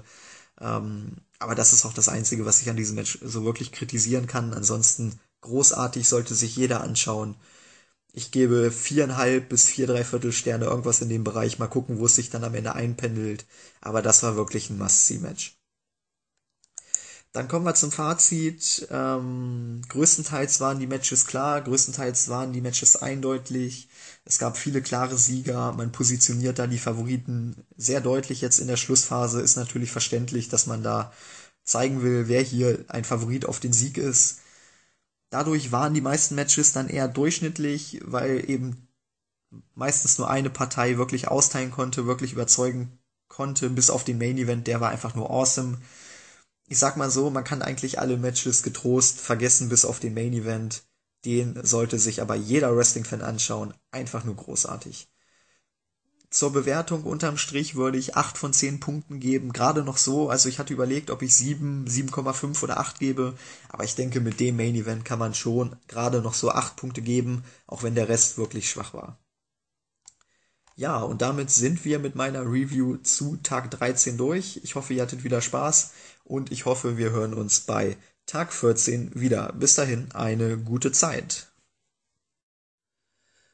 Hallo und herzlich willkommen, liebe User von Wrestling-Infos.de zu Tag 14 meiner New Japan Pro Wrestling G1 Climax 2015 Review. Erneut gab sich der B-Block die Ehre und dieses Mal bekamen wir eine Show mit Höhen und Tiefen geboten. Allerdings kann man sagen, dass es deutlich mehr Höhen als Tiefen gab. Es ging los mit einem Match zwischen Carl Anderson und Michael Elgin. Beide workten in diesem Match nicht den klassischen Strong Style, es war mehr ein US-Stil. Es war amerikanischer, wenn man das so sagen darf. Allerdings muss ich sagen, dass das auch sehr erfrischend wirkte. Also es war eben nicht der Einheitsbrei, den wir sonst sehen mit dem Strong Style. Es war einfach mal was anderes. Und man merkte auch, dass sich die beiden Amerikaner da deutlich wohler fühlten und wirklich in ihrem Element drin waren. Elgin hatte in der Anfangsphase die Vorteile. Er konnte unter anderem seinen Vertical Suplex landen, wo er den Gegner lang in der Luft hält. Anderson konterte dann mit einem Stun Gun auf das Top Rope hatte in der Folgezeit die Vorteile, konnte das Match kurze Zeit sogar dominieren. Allerdings war diese Dominanzphase nicht sonderlich lang. Fand ich ein bisschen schade, denn Anderson Dominanzphasen sind immer großartig. Er ist einfach ein grandioser Heel. Er kann grandios das Comeback des Gegners aufbauen. Er kann super mit der Crowd spielen. Seine Dominanzphasen sind wirklich absolut awesome, super unterhaltsam. Deshalb fand ich das hier ein bisschen schade, dass die Dominanzphase eben nicht zu lang war. Elgin kam nach kurzer Zeit zurück. Es gab in der Folgezeit viele Power Moves von beiden. Es war ein intensives Match. Insgesamt hatte Elgin über das gesamte Match hinweg die Vorteile. Also er wurde wirklich monströs dargestellt. Es gab eine Slugfest-Sequenz, die Elgin für sich entscheiden konnte. In dieser Phase packte er wieder mal sein gesamtes Moveset aus, zeigte seine Signature Moves, das kennen wir ja schon. Und die Crowd reagierte wirklich gut auf ihn. Also er war in diesem Match ganz, ganz klar das Face. Und wenn man auch mal den ersten Auftritt von Elgin mit diesem hier vergleicht, dann muss man sagen, er ist deutlich mehr over als bei seinem ersten Auftritt. Die Crowd hat ihn wirklich angenommen und das freut mich einfach, denn Elgin passt vom Stil her perfekt zu New Japan. Von daher ist es einfach schön, wenn er hier Erfolg hat. Wie bereits erwähnt, Elgin wurde richtig stark dargestellt. Er killte den gesamten Bullet Club mit einer Powerbomb als er Anderson nach draußen auf das gesamte Stable warf. Elgin war wirklich der Star dieses Matches. Also Anderson kam nicht so wirklich zur Geltung. Kurz darauf gab es dann den Elgin-Bomb-Ansatz. Allerdings konterte Anderson aus dem Nichts mit einem Stun-Gun und gewann das Match überraschend nach 12 Minuten und 56. Die Variante an sich war wirklich großartig, von den Schultern vom Powerbomb-Ansatz mit einem AKO bzw. mit einem Cutter zu kontern großartig, aber die Darstellung insgesamt von Anderson hat mir nicht so ganz gut gefallen, denn er konnte wenig zeigen. Er hatte keine lange Dominanzphase, wo er glänzen konnte. Er hatte im offenen Schlagabtausch dann einige Moves, die aber jetzt nicht so wirklich in Erinnerung geblieben sind. Insgesamt erinnere ich mich da wirklich nur an Elgin, der alles auspackte, was er drauf hatte. Klar, dann kann man das Finish noch nennen, aber das ist auch so wirklich der einzige Move, der mir von Anderson im Gedächtnis geblieben ist. Von daher, es war wirklich ein Match, das Spaß gemacht hat. Vor allem Elgin wieder mal. Konnte richtig überzeugen. Anderson hingegen kam mir hier und da etwas zu kurz. Das fand ich sehr schade. Von daher kann ich auch nicht alles loben. Die Matchlänge wäre richtig gewesen mit 15 Minuten, denke ich, zwei Minuten mehr, wo Anderson dann noch ein bisschen was ausgepackt hätte. Dann wären wir hier auch locker im Bereich der vier Sterne gewesen. So sind wir knapp drunter. Ich denke, drei, dreiviertel Sterne sind in Ordnung. Dann ging es weiter mit dem Match zwischen Yuji Nagata und Satoshi Kojima. Es ging mit Chain Wrestling los. Generell hatten wir hier ein Matchup zweier Grappler ich hatte es eben schon mal gesagt, es ist immer schön, wenn man bei diesen vielen Shows einfach mal andere Matches sieht, mit einem anderen Verlauf, mit einem anderen Gameplan, mit einer anderen Story. Und auch das war hier der Fall. Wir hatten zwei Grappler, die versuchten das Match langsam zu machen, die versuchten das Match zu dominieren, die hauptsächlich den Boden bevorzugten. Es gab zwar auch mal Slugfest-Sequenzen, aber im Großen und Ganzen war das wirklich ein Grappling-Match. Beide versuchten ihren Gegner zu submitten Kojima hatte über weite Strecken schon die Vorteile, ich denke, das muss man sagen. Er bearbeitete die Rippen von Nagata. Nagata zählte das mal wieder großartig. Kennen wir ja bereits von ihm. Ich denke, hier spielt einfach auch sein Alter mit rein, denn man hat einfach Mitleid mit dem alten Mann. Man muss, auch wenn es hart klingt, aber man muss das einfach so sagen, mit 48 Jahren, da hat man einfach Mitleid, wenn Nagata da im Ring sich wirklich einen abkämpft und alles gibt aber es reicht dann eben am Ende einfach nicht, um mit den Topstars der Promotion mitzuhalten. Dennoch fiebert man einfach mit ihm mit. So war auch sein Comeback dann klasse aufgebaut. Er kam zurück mit Schmerzen, hielt sich die Rippen, konnte trotzdem einige klare Aktionen landen. Es waren nicht nur Schläge und Kicks, es waren wirklich Moves mit Impact. Unter anderem ein Spinning Neckbreaker vom, vom obersten Seil. In der Schlussphase war es aber Kojima, der die Vorteile hatte. Er war schneller, er war fitter. Man konnte erkennen, Nagata lief bereits auf Reserve packte hier und da dann nochmal ein Highlight Reel aus. So war es zum Beispiel eine Situation, wo Kojima einen Cutter landete, Nagata konterte dann mit einem Armbar, hatte Kojima wirklich kurz vor der Submission, Kojima kam ins Seil, brachte dann einen Lariat und einen Suplex durch, führte zu einem Two-Count. Ähm, ja, insgesamt war das nicht so, dass es mich mitgerissen hat. Also gerade die Nearfalls konnten mich nicht so wirklich mitreißen. Weder von Kojima noch von Nagata. Nagata konterte dann nämlich nochmal, landete einen Spin-Kick und einen Backdrop-Hold, der zum Three-Count führte nach, elf Minuten, nach 10 Minuten und 50. Da war jetzt nicht so wirklich dabei, was mich in der Schlussphase mitriss. Es gab wenige geile Nearfalls. Und auch die Story zuvor war dann letztendlich nicht das, was sie versprach. Also man hat da wirklich einen guten Ansatz gefunden mit beiden Leuten, die auf Grappling gesetzt haben, die ihren Gegner am Boden bearbeiteten wollten. Ähm, aber man hat es dann irgendwann schleifen lassen. Irgendwann ging die Story ein bisschen verloren, dann war es einfach nur noch just a match, sag ich mal, ähm, wo beide einfach nur Moves zeigten. Es gab halbgare Nearfalls, wenn man das so sagen kann. Also das hat mich dann nicht mehr so gebockt. Finde ich ein bisschen schade. Das Match hätte wirklich Potenzial gehabt. Es war ein guter Aufbau zu Beginn, aber es konnte die Qualität dann einfach nicht halten. Ich denke, zwei, dreiviertel Sterne sind hier angebracht. Für mehr reicht es einfach nicht. Dennoch schön, dass Nagata mal gewinnen konnte, auch wenn der Sieg so ein bisschen out of nowhere kam. Ähnlich wie von Anderson. Ich hätte nicht damit gerechnet, dass er nach diesem äh, Backdrop Hold dann das Match gewinnen würde. Aber gut, Überraschungen sind ja immer schön. Dann ging es weiter mit Katsuchika Okada gegen Yujiro Takahashi. Okada hatte wirklich einen starken Beginn, konnte Takahashi zunächst dominieren. Takahashi wirkte ziemlich chancenlos. Es gab dann mal wieder den Eingriff des Bullet Clubs. Außerhalb des Rings mischten nämlich der Bullet Club und auch Gedo ordentlich mit. Diese Ablenkung nutzte dann Takahashi, um die Kontrolle zu übernehmen. Ich meine, klar, es war jetzt mal ein bisschen was anderes. Man hat nicht den typischen Eingriff gebracht, sondern man hat eine Ablenkung gebracht. Aber vom Prinzip her ist es jedes Mal das gleiche. Takashi kann nur mit seinem Bullet Club überhaupt die Kontrolle über ein Match erlangen und in jedem Match will ich das einfach nicht sehen. Also man kann es mal machen, aber in jedem Match irgendwann nervt es dann und das hat dieses Match dann auch schon wieder runtergezogen, denn es folgte eine Dominanzphase von Takashi und wir wissen, Dominanzphasen von Takashi sind eigentlich nie was Gutes. Vor allem hier war es auch noch so, dass er sehr schlampig und unsauber workte. Manches Mal machte ich mir da wirklich so ein bisschen Sorgen um Okada, denn er landete ziemlich hart, auch auf dem Nacken, wo ich mir dann dachte, muss das jetzt wirklich sein? Das hat mich auch sehr enttäuscht, denn normalerweise ist ein Match gegen den World Champion, auch gegen den Topstar wie Okada, im A-Block ist es Tanahashi, man merkt einfach, jeder Superstar will gegen den Topstar, ob es jetzt Tanahashi oder Okada ist. Ähm, jeder Wrestler will eine Topleistung gegen diese Stars abrufen.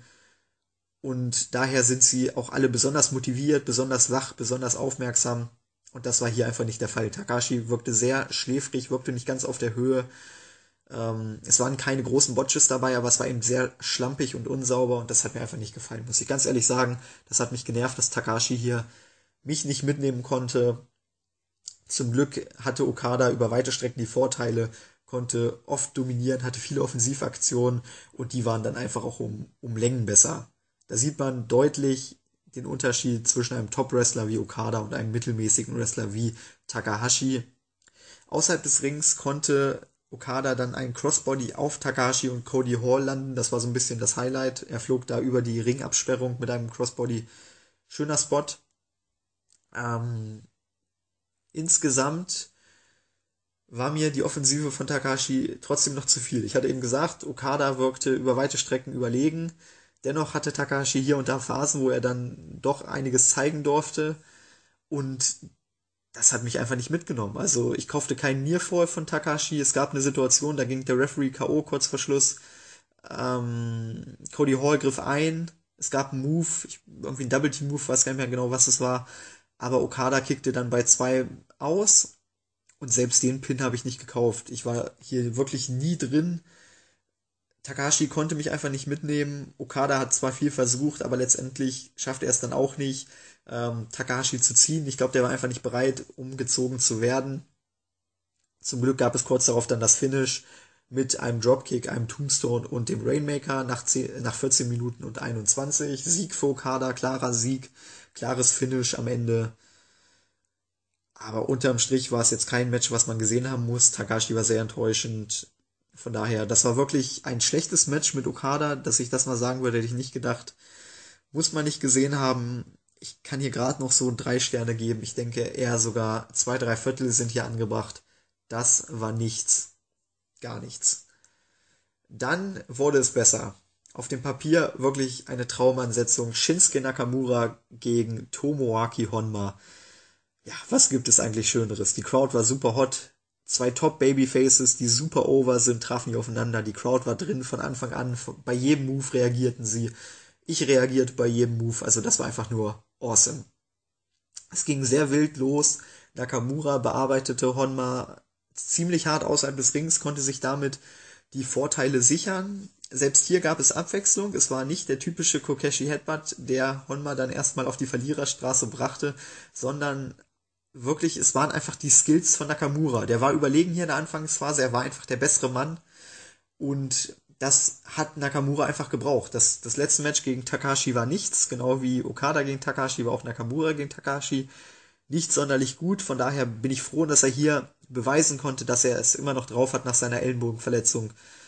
Er war in der Anfangsphase am Drücker, er hatte eine großartige Dominanzphase, wo er auch sein Charisma wieder ausspielte. Also der Kokeshi Knee Drop ähm, ich weiß nicht, ob wir den nochmal sehen werden, aber ich würde ihn gerne nochmal sehen. Das war einfach awesome, als er den gezeigt hat.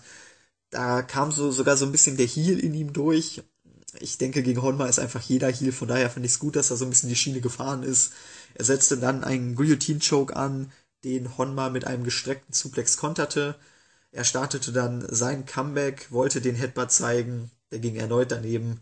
Aber Honma war in dieser Situation einfach so im Beast-Mode, dass er nicht zu stoppen war ging richtig wild auf Nakamura los, brachte dann im dritten Versuch den Headbutt doch noch durch und bis zu, bis zu diesem Zeitpunkt war das schon absolut awesome, absolut mitreißend. Ähm, die Story, die man hier aufgebaut hat, dass Nakamura von den Skills her Honma tatsächlich überlegen ist, aber Honma einfach aufgrund seines Herzes immer wieder äh, zurückkommt, sich zurückkämpft. Das war einfach großartig. Und dann ging es in die offene Schlagabtauschphase, wo es noch besser wurde. Da war es nämlich richtig abwechslungsreich, es ging hin und her. Honma landete einen Brainbuster, der zu einem Two-Count führte. Es gab dann einen Top-Rope-Kniestoß von Nakamura, zudem kamen wieder etliche seiner wilden Kicks, seiner wilden Kniestöße, die kennen wir ja. Honma hingegen knallte ihm seine Headbutts um die Ohren, also es ging richtig wild zur Sache, es ging hin und her, das war großartig. Honma landete dann einen Sit-Down-Spike Piledriver, wo ich dachte, ist Nakamura überhaupt noch am Leben. Trotzdem kickte er bei zwei aus. Der Top Rope Headbutt ging daneben. Es gab den Bombardier von Nakamura. Und auch da gab es nur einen Two-Count. Das löste so ein bisschen bei mir einen Markout-Moment aus, denn normalerweise dachte ich, okay, Bombardier, das war's. Nein, Honma kickte aus. Und von da an war ich mir eigentlich sicher, dass Honma vielleicht doch das Upset schaffen würde. Gerade gegen Nakamura wäre natürlich unfassbar gewesen aber Nakamura zeigte dann den zweiten Bombardier und gewann das Match doch noch nach 11 Minuten und 50. Ja, zur Matchlänge gleich mal. Also ich hätte das Match auch noch 4, 5 Minuten länger sehen können, wenn ich mir angucke, Okada gegen Takashi 14 Minuten 21, das hier 11 Minuten 50 hätte man auch problemlos tauschen können. Ähm, ich weiß gar nicht so richtig, was ich hier kritisieren bzw. loben soll. Es war einfach im Großen und Ganzen ein grandioses Match. Es war eine tolle Geschichte mit dem starken Nakamura, der gegen das Herz von Honma ankämpfte. Honma gab nie auf, kämpfte bis zum Umfallen. Es war temporeich, es war wild, es ging hin und her. Die Schlussphase war spannend, die war richtig stark. Die Moves saßen, die Crowd war richtig hot. Der Sieger passte am Ende. Wie gesagt, das Einzige, was ich ein bisschen kritisieren kann, dass es vielleicht noch etwas länger hätte gehen können. Aber ansonsten sind das absolut vier Sterne. Das ist der Nakamura, den ich sehen will. Das ist der Nakamura, der World Champion werden soll. Und dann kommen wir zum Main Event. Und äh, wenn ich gesagt habe, das eben war awesome, dann muss ich hier ein neues Wort erfinden. Hiroki Goto gegen Tomohiro Ishii. Goto wollte das Match langsam beginnen. Er wollte sich nicht auf den Stil von Ishii auf das Slugfest einlassen. Allerdings nach kurzer Zeit riss ihn dann Ishii doch in seinen Bann, provozierte ihn und es entstand einfach nur ein wildes Slugfest. Die beiden knallten sich Elbows, Vorarms, Schläge, Kicks, Kniestöße, Headbutts, Shoulder Checks, keine Ahnung. alles um die Ohren. Es war unfassbar. Man, man leidete wirklich bei jedem Schlag mit. Es war unglaublich. Ishii gewann den ersten Schlagabtausch, was ja auch so ein bisschen klar war. Es, es ist sein Stil. Goto wich trotzdem nicht zurück. Er ging den Stil von Ishii voll mit, ließ sich drauf ein, wo ich mir dann aufgeschrieben habe, der Kerl hat Eier. Also es war wirklich eine grandiose Darstellung von Goto ähm, die ihn richtig overgebracht hat, denn er kann nicht nur seinen eigenen Stil gehen, er kann auch den Stil von Ishii gehen. Das fand ich großartig. Und je länger das Match dauerte, desto besser kam Goto auch mit dem Stil von Ishii klar. Irgendwann konnte er dann selbst Treffer landen. Also die Story war grandios gebuckt, dass sich Goto auf den Stil einstellen muss und am Ende dann sogar die Vorteile hat. Sprich, Ishii in seinem eigenen Game besiegt.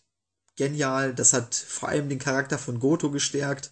Andererseits hat man aber auch Ishii wieder gestärkt mit seinem typischen Comeback, mit seinem typischen Kampf. Er hat nie aufgegeben. Äh, es gab Situationen, wo er Moves eingesteckt hat, dann kickt er einfach bei 1 aus. Also auch Ishii wurde hier nicht geschwächt, obwohl Goto ihm eben in seinem eigenen Spiel geschlagen hat. Ähm, dieses Match hat mich so ein bisschen an, an das 2007er Armageddon-Match zwischen Triple H und Jeff Hardy erinnert. Auch da war es so, dass Triple H zunächst ganz klar die Vorteile hatte und Hardy immer besser ins Match reinkam. Genauso war das hier auch. Es gab einen Lariat-Schlagabtausch von den beiden, wo Goto dann tatsächlich ähm, erstmals gewinnen konnte und von da an war er dann auch am Drücker. Es gab in der Schlussphase noch weitere Slugfest-Sequenzen und immer wieder hatte Goto die Vorteile.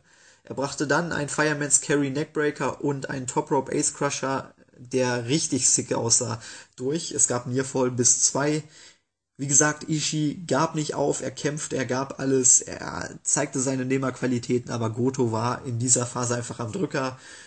Er steckte zum Beispiel dann Lariat von Ishii ein, kickte auch bei 1 aus, also auch da gab es so ein bisschen die Kopfspielchen von beiden. Ishii landete noch einen Fireman's Carry Neckbreaker, klaute damit den Move von Goto, auch das eine schöne Geschichte. Es gab einen Lariat hinterher und einen Two-Count. Dann gab es ein Lariato von Goto, ähm, ja, genauso wie ich das gerade ausgesprochen habe, so war der Move auch. Es war einfach ein brutaler Lariat. Die Crowd war für japanische Verhältnisse am Siedepunkt. Ähm, also ich glaube, ich habe eine japanische Crowd noch nie so abgehen sehen. Das war großartig. Ähm, Goto landete dann einen Top Rope Fireman's Carry Neckbreaker, wo ich mir auch so ein bisschen Sorgen um die Gesundheit von Ishii gemacht habe. Also die haben sich nicht geschont. Auch das war nur ein Two Count. Ähm, es gab noch ein Lariat von Goto. Ishii kickte bei 1 aus. Die beiden knallten sich die Headbutts um die Ohren. Goto kam dann mit dem Shotenkai durch und gewann das Match nach 17 Minuten und 11. Grandioser Matchverlauf mit einer unfassbaren Schlussphase. Also die Geschichte im Match war genial, der Verlauf dadurch grandios. Und wie gesagt, die Schlussphase war dann just unreal. Einfach die, die kleinen Geschichten in dieser Schlussphase, ob es die Kickouts bei 1 waren. Ähm, klar, jetzt kann man so ein bisschen das Non-Selling kritisieren, aber es waren eben keine Finisher, es waren in Anführungszeichen kleinere Moves, wo es dann die One-Counts gab. Von daher kann ich damit absolut leben. Auch dass Ishii dann auf einmal die Moves von Goto klaut, weil der ihn praktisch in seinem eigenen Spiel geschlagen hat. Also das war von vorne bis hinten einfach grandios. Ähm, Ishii war wieder in Topform. Goto hat hier wirklich ähm, eine allerletzte Star-Performance hingelegt. Also wenn irgendwer noch an ihm gezweifelt hat, hiermit dürfte er jeden überzeugt haben. Der Typ ist definitiv jetzt schon ein Star. Ähm, ich kann hier nichts kritisieren. Die Länge passte, der Sieger passte ich bin kurz davor, fünf Sterne zu geben. Ich muss aber sagen, ich will mir einfach noch ein bisschen Luft nach oben lassen für die restlichen Shows. Deshalb gebe ich hier in Anführungszeichen nur vier, drei Viertel Sterne. Es kann sein, dass ich das dann am Ende nochmal korrigiere und fünf Sterne gebe. Ähm, ich weiß nicht, ob das noch besser geht. Deshalb einfach mal abwarten. Ähm, aber definitiv war das das beste Match des bisherigen Turniers. Also großartig, must see. Das kann ich nur jedem empfehlen. Kommen wir zum Fazit. Ich hatte ja eingangs bereits gesagt, es war eine Show mit Höhen und Tiefen. Ähm, dennoch sollte man sich auf jeden Fall die beiden Main Events und auch Anderson gegen Elgin geben. Ich denke, die drei Matches, da macht man nichts falsch.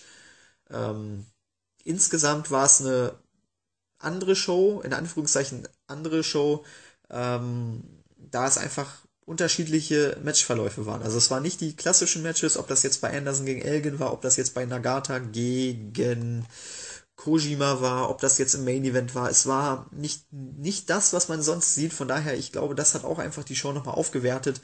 Und ähm, ja, der Main Event war Must-See. Das sollte sich jeder gönnen. Und ich denke, dass man hier mit, mit acht oder neun Punkten, da schwanke ich so ein bisschen, denn ich muss sagen, Takashi gegen Okada war schon ziemlich enttäuschend. Und Nagata gegen Kojima, äh, Kojima war jetzt auch nicht das Weltmatch, auch wenn es ein bisschen was anderes war. Ähm, deshalb gebe ich am Ende nur acht Punkte. Aber wie gesagt, wenn man sich die drei guten Matches rauspickt, dann sieht man hier eine neun, wenn nicht sogar eine zehn Punkte Show. Großartig. Ja, und damit sind wir am Ende meiner Review zu Tag 14. Ich hoffe, wir hören uns bei Tag 15 wieder. Bis dahin eine gute Zeit. Hallo und herzlich willkommen, liebe User von Wrestling-Infos.de zu Tag 15 meiner New Japan Pro Wrestling G1 Climax 2015 Review. Ja, Tag 15, wir bewegen uns langsam aber sicher auf das Finale zu und von daher ging es am heutigen Tag für die Favoriten darum, sich möglichst gut in Position zu bringen, um im A-Block am Ende dann im Finale zu stehen. Die Show begann mit einem Match zwischen Doc Gallows und Tatsuya Naito. Es war eine typische Heel vs. Heel Ansetzung und in diesem Match spielten beide auch den Heel. Gallows war das klassische Powerhouse, das Monster, der Monster Heel kennen wir ja. Naito war hingegen der arrogante Heel, der auf seine Cleverness setzte. Von daher war es in der Anfangsphase auch so, dass Gallows versuchte, die Kontrolle mit seiner Power zu erlangen Naito arbeitete hingegen mit seiner Cleverness. Es war ein Hin und Her in dieser Phase. Keiner hatte da die wirklichen Vorteile. Ich finde, Naito kommt mit seiner neuen Rolle immer besser klar. Er war auch in diesem Match ganz eindeutig der Star, auch wenn er am Ende verloren hat. Aber ich fand, ähm, über weite Strecken des Matches hat man ihn besser dargestellt, auch wenn es nur leicht war. Aber ich fand dennoch, dass er einfach besser rüberkam, dass er besser wirkte. Während des Matches ging kurzzeitig der Referee K.O., es hatte aber keine Auswirkungen, es gab mal keinen Eingriff des Bullet Clubs, also man wollte hier wohl auch Naito dann nicht äh, zum Face-Turn und ähm, Sympathien bei der Crowd erwecken, weil er ja vom ganzen Stable verprügelt wird. Ich denke mal, das war der einzige Grund. Ansonsten ist ein Bullet Club Eingriff pro Match ja fast Pflicht. Naitos Gameplan war ganz klar, die Kraft von Gallows irgendwie äh, zu unterdrücken die aus dem Spiel zu nehmen, Gallows am Boden zu bearbeiten und ich muss sagen, der Gameplan hat über weite Strecken auch gegriffen. Ich fand, das war ein wichtiger Push für Naito, dass man ihn hier einfach dann auch als den Besseren dargestellt hat, dass man ihn stärker dargestellt hat. Allerdings wirkte er eben auch sehr arrogant, sehr souverän, sehr, ähm, ja, sehr cool. Allerdings in dem Sinne, dass er Gallows dann irgendwann unterschätzt hat. Das war deutlich zu sehen. Dadurch hat er das Match dann am Ende auch verloren. Gallows kam nämlich in der Schlussphase endlich mal besser zur Geltung. Man konnte deutlich sehen, dass Naito das Match schon abgegeben hatte, dass er geistig einfach nicht mehr konzentriert war. Gallows brachte dann den Flatliner durch, es gab einen Nearfall, es gab den Jackhammer, es gab einen Nearfall, es folgte noch ein Superkick. Also, das war halt so die typische Situation im Fußball, wenn man geführt hat und am Ende kommt die Mannschaft dann nochmal zurück, der Gegner, und man kann es einfach nicht mehr stoppen. Und so also in diesem Match eben auch, dass Naito lange dominiert hat, lange das Match unter Kontrolle hatte. Und am Ende kam Gallows dann einfach zurück und man merkte, auch wenn Naito teilweise sehr cool und sehr abgebrüht reagierte, unter anderem hatte er dann Tornado DDT als Konter, der wirklich gut saß, aber er kam einfach nicht mehr so richtig in das Match rein und so konnte Gallows dann nach einer Chokebomb vom Top Rope das Match gewinnen nach 8 Minuten 22. Also die Chokebomb zum Ende des Turniers wird sie dann doch noch zum glaubwürdigen Finisher. Ähm, unterm Strich war es definitiv der falsche Sieger. Ich denke, das kann man ganz klar sagen. Aber ich denke auch, dass Naito das Ding nicht gewinnen soll. Demnach musste er hier einfach verlieren, damit, ähm, damit die anderen eben einen Sieg voraus sind. Von daher kann ich das nachvollziehen. Man hat ihn bestmöglich dargestellt, so gut es ging. Er hat lange dominiert, er wirkte sehr souverän. Am Ende hat er dann unglücklich durch diesen Top Rope Move äh, verloren, durch einen Konter. Also ich denke, das geht schon in Ordnung. Ist eben ein bisschen ärgerlich, schwächt Naito ein bisschen, aber im Großen und Ganzen geht das schon in Ordnung. Match war okay. Länge mit acht Minuten war jetzt auch nicht so, äh, so extrem schlimm. Von daher, ich denke, zweieinhalb Sterne kann man hier geben.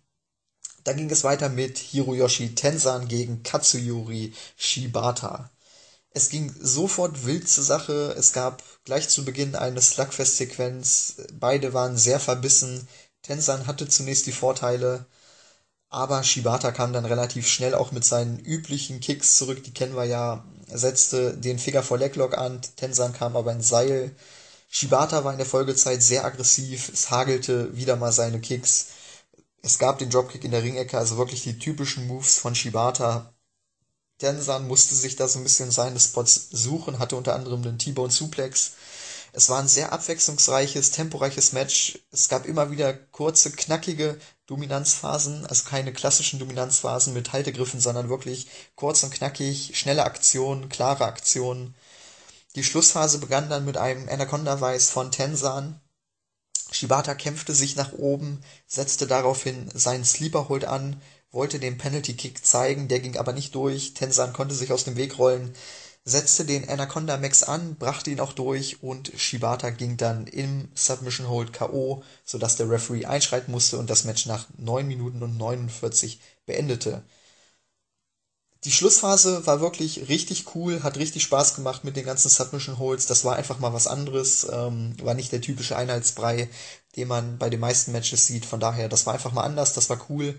Ansonsten war es ein solides Match, solider Verlauf. Die Geschichte war jetzt nicht so herausragend. Es war im Grunde genommen ein Slugfest, wo Shibata schon die Vorteile hatte, aber Tensan hat eben bis zum Ende gekämpft, hat, hat nie aufgegeben und am Ende dann mit einem tollen Konter den Sieg eingefahren. Ich denke, so kann man das zusammenfassen.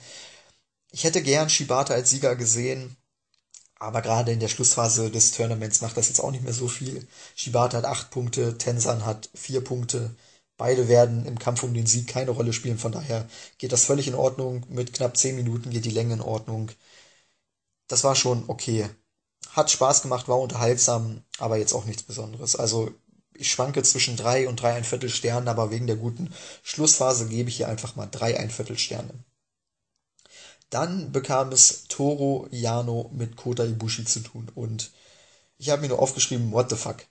50 Sekunden ging das Match. Jano gewann nach einem Roll-Up. Ich weiß gar nicht so richtig, was ich dazu sagen soll. Es begann damit, dass beide das Ringpolster in der Ecke lösen wollten, der typische Jano-Comedy-Spot. Ähm, Jano krachte dann zunächst erstmal in die Ringecke. Es gab einen Roll-Up von Ibushi, ein Two-Count. Danach gab es noch den Standing Corkscrew Moonsault. Auch das war wieder ein Two-Count. Dann konterte Jano mit zwei Low Blows, einem Roll-Up und gewann das Match nach 50 Sekunden, ähm, ja, ich hatte die letzten Shows schon so das Gefühl, dass man Ibushi wirklich fallen gelassen hat. Und hier wurde man einfach bestätigt. Also wer in 50 Sekunden gegen Jano verliert, mit dem kann man nichts vorhaben. Ich hatte es bei Tag 13 schon gesagt, für mich ist Ibushi nur noch ein Mitkader. Und wenn man sieht, dass Jano genauso viele Punkte auf dem Konto hat wie Ibushi, dann ist das einfach nur traurig. Muss ich ganz ehrlich sagen, ich bin hier sehr enttäuscht. Ich finde, Ibushi ist ein klasse Junge, aber seine Darstellung, das geht einfach gar nicht. Und ich glaube, dass New Japan jetzt wirklich so ein bisschen den Glauben in ihn verloren hat oder ihn auch turnen will. Also vielleicht gibt es eine Veränderung von Ibushi, muss es eigentlich geben. Denn nach so einer Niederlage, da kannst du eigentlich nicht mehr glaubhaft zurückkommen. Wenn man überlegt, der hat vor vier Monaten AJ Styles an den Rand einer, einer Niederlage gebracht, hat Shinsuke Nakamura bei Wrestle Kingdom fast besiegt in einem Five-Star-Match. Also, ich weiß nicht, was ich da sagen soll. Sehr, sehr enttäuschend die Entwicklung von Kota Ibushi. Der sah hier aus wie der letzte Depp, auch mit den Comedy-Aktionen hat das dann mitgespielt. Ähm, ja, es passt wirklich ins aktuelle Bild. Es läuft bei ihm nicht. Er kommt rüber wie ein Rookie. Ich hoffe einfach, dass man da jetzt einen Turn durchzieht und ihn neu aufbaut, denn alles andere wird nicht funktionieren. Zu Jano, ähm, dass er dieses Match gewinnen konnte, ist genau das, was ich an ihm kritisiere oder, oder das passt so ein bisschen in das Bild, was ich von ihm habe. Ich mag ihn einfach nicht. Ich finde seine Matchführung nicht gut. Äh, er lässt die Gegner schwach aussehen. Es hat hier einfach perfekt gepasst, was ich immer an ihm kritisiere. Von daher, ich, ich, ich will mich ja gar nicht groß äußern. Ich bin sprachlos, absolute Katastrophe. Halber Stern. Mehr, mehr gibt's da nicht. Immerhin war es ein Match. So, dann ging es weiter mit AJ Styles gegen Bad Luck Fale und wenn man sich das Tableau angeguckt hat, dann war das nicht nur ein Match zweier Bullet Club-Mitglieder, sondern es war wirklich ein äh, bedeutsames Match, denn der Gewinner hätte erstmal die Führung erlangen können im A-Block. Von daher ging es hier wirklich um die Wurst.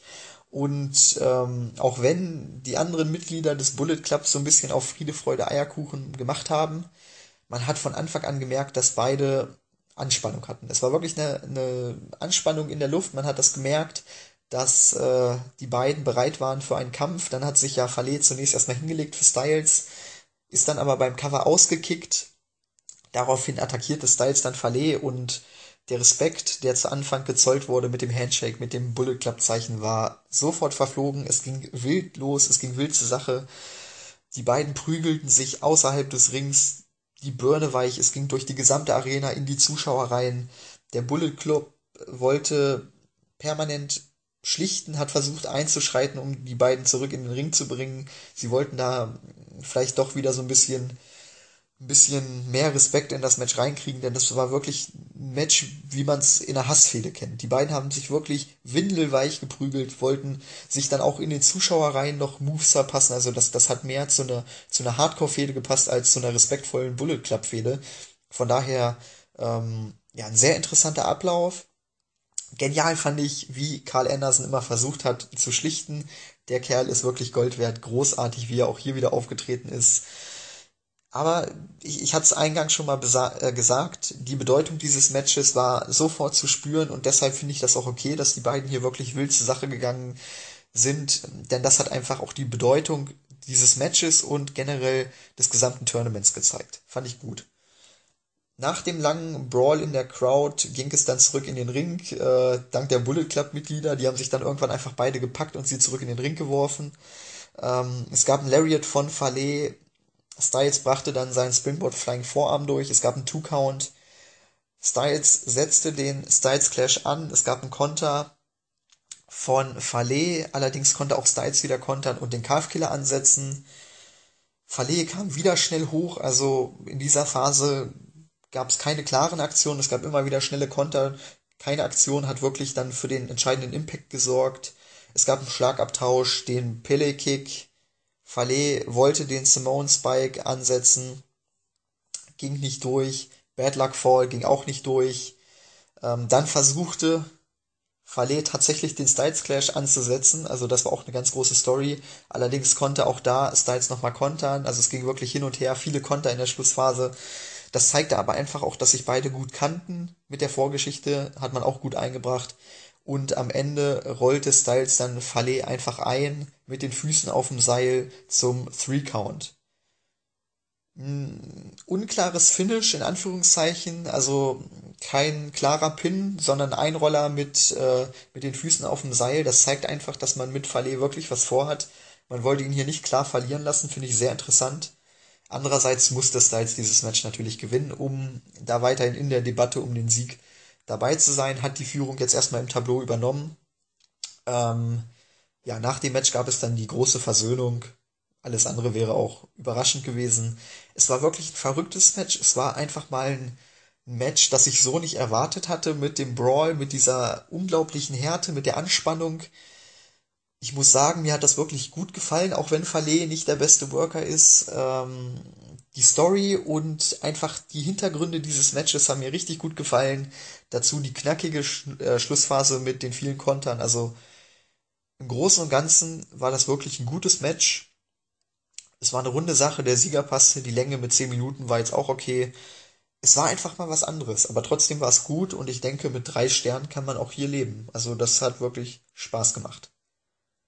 Und dann kommen wir zum Main Event. Hiroshi Tanahashi bekam es mit Togi Makabe zu tun. Es ging los mit dem klassischen Chain Wrestling. Wir kennen das ja bereits. Ein Match gegen Tanahashi ist für jeden etwas Besonderes. Demnach beginnt auch jeder etwas untypisch. Also das war bei Ibushi so, das war jetzt bei Makabe so, das war bei Bad Luck Fale so, das war bei Naito so. Man kann bei jedem Worker wirklich erkennen, ein Match gegen Tanahashi ist was Besonderes und jeder will da auch wirklich eine Meisterleistung hinlegen. Das zeigt, wie bedeutsam ein Match äh, gegen Tanahashi heutzutage ist. Fand ich gut, auch wenn der Beginn mit dem Chain Wrestling natürlich sehr untypisch für Makabe war. Man merkt auch, er war da so, so ein bisschen äh, ja, fehl am Platz. aber Tanahashi hat ihn da auch gut gezogen, hat ihn gut geführt. Das war klasse. Makabe musste dann äh, versuchen, seinen eigenen Stil durchzubringen, denn im Chain Wrestling war er Tanahashi wirklich klar unterlegen. Dann, damit kam er dann auch besser in das Match, als er auf seine Härte, auf seine Nehmerqualitäten setzte, hat er auch das Kind von Tanahashi wieder geprüft. Allerdings agierte Tanahashi auch in diesem Match wieder unfassbar clever. Er attackierte das Bein wie schon im Match gegen Shibata, hat da einfach auch die Stärken von Makabe ein bisschen ausgebremst ich finde es einfach grandios, wie Tanahashi in diesem Tournament agiert. Also das ist unfassbar, das ist großartig. Jedes Match mit Tanahashi ist ein gutes, wenn nicht sogar ein großartiges Match. Auch hier war das der Fall. Er ist wirklich wieder der alte Ringgeneral und ich freue mich einfach auf weitere Matches mit Tanahashi. Ich hoffe, dass er diese Qualität auch über den G1 hinaus halten kann. Das ist wirklich große, große Klasse. Es folgte dann die Dominanzphase von Tanahashi mit dem Fokus auf dem verletzten Bein. Makabe kam mit seinem typischen Non-Selling zurück, brachte dann auch ein Lariat durch, konnte Tanahashi damit erstmal zum Boden schlagen. Es gab eine kurze Pause. Generell kam Makabe dann mit vielen harten Aktionen zurück. Unter anderem gab es einen Power Slam auf den Hallenboden.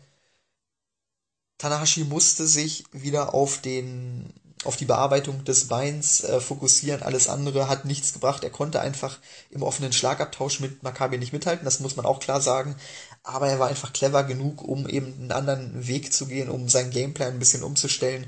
Und mit dem Fokus auf dem Bein hat er da alles richtig gemacht, konnte die Kontrolle zurückerlangen, setzte dann auch viele Submission Holds an, unter anderem den Cloverleaf, Texas Cloverleaf, wo ich mir dann dachte, Mensch, gibt Maccabi nicht auf nach der Bearbeitungsphase, aber nein, Maccabi kam hoch, zeigte sogar ein äh, Nein, gar nicht. Tanahashi zeigte den Fisherman Buster, Entschuldigung, ähm, und es gab einen Two-Count. Makabe kam zurück mit harten Lariats in seiner typischen Art und Weise, bremste damit wiederum Tanahashi aus.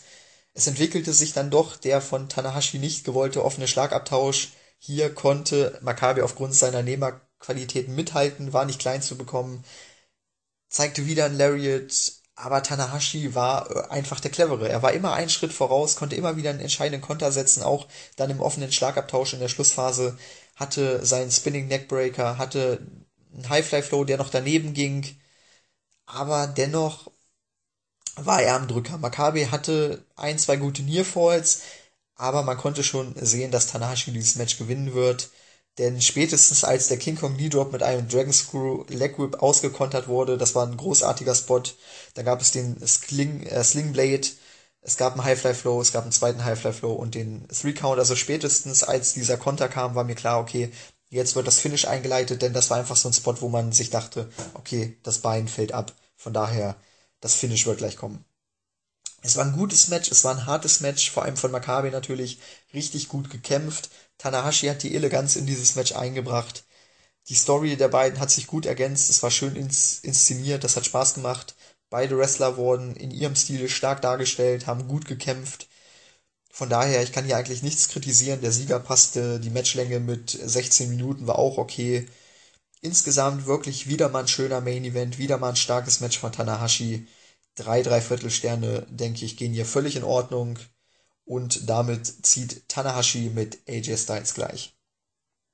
Kommen wir zum Fazit. Es war insgesamt wirklich eine grottige Show. Ich denke, das kann man so sagen. Wenn ich so überlege, dann kann ich eigentlich lediglich den Main Event weiterempfehlen. Vielleicht noch, vielleicht noch äh, Tensan gegen Shibata, weil es wirklich ein stiffes Match war, aber das war jetzt auch nicht wirklich herausragend. Von daher, also der Main Event, den kann man sich schon geben, den Rest eher nicht. 6,5 äh, von 10 Punkten gebe ich der Show. Gut, dann schauen wir nach 15 Shows noch auf den Zwischenstand. Im A-Block hatte ich eben schon gesagt, führen AJ Styles und Hiroshi Tanahashi. Tatsuya Naito und Bad Luck Fale sind mit jeweils 10 Punkten, zwei Punkte dahinter auch noch dran, also ein Sieg und die können auch nochmal mitmischen. Ansonsten Shibata Makabe mit 8 Punkten, Ibushi und Yano, das hatte ich vorhin auch schon angesprochen, ist wirklich traurig, dass Jano genauso viele Punkte hat wie Bushi, beide mit sechs und Tensan und Gallows mit vier Punkten am Ende. Im B-Block führt Katsuchika Okada, wie konnte man es anders erwarten? Allerdings ist auch der noch nicht durch. Auf Platz zwei gibt es drei Leute mit Karl Anderson, mit Hiroki Goto und mit Shinsuke Nakamura. Ich muss sagen, ich traue Anderson den Sieg da nicht zu. Goto und Nakamura hingegen sind unglaublich hot. Nakamura sowieso mein Favorit von vorne, von vornherein auf den Sieg. Von daher glaube ich schon, dass der mitmischen wird. Und auch Goto hat sich gerade im Verlauf des G1s unglaublich entwickelt, hat sich bei mir auch so ein bisschen in mein Herz gekämpft. Ich muss sagen, ich finde den mittlerweile richtig klasse und würde auch ihm den Sieg gönnen. Ob Okada am Ende im Finale steht, ich kann es mir nicht vorstellen. Schauen wir einfach mal. Dann haben wir auf Position 5 Michael Elgin mit 8 Punkten. Ein starker Auftritt bisher im G1. Ähm, konnte sich richtig gut präsentieren, konnte richtig gut bei der japanischen Crowd overkommen. Ich denke, der hat auch noch eine große Zukunft in Japan mit 8 Punkten. Genauso viele wie Tomohiro Ishii. Da spricht, denke ich, auch schon Bände, dass er auf einem Level mit Ishii sein darf. Das finde ich großartig. Dahinter sind dann noch Yujiro Takahashi, Satoshi Kojima und Yuji Nagata mit jeweils 4 Punkten. Und natürlich am Ende des Feldes Tomoaki Honma mit 0 Punkten. Ich hoffe einfach, dass er noch ein Match gewinnen wird. Ich würde es ihm so gönnen. Ja, und damit sind wir am Ende. 15 Shows sind durch. Die letzten vier werden dann in der kommenden Review anstehen. Das war's mit Tag 15. Ich, hof, ich hoffe, wir hören uns bei Tag 16, Tag 17, Tag 18 und Tag 19 wieder. Bis dahin eine gute Zeit.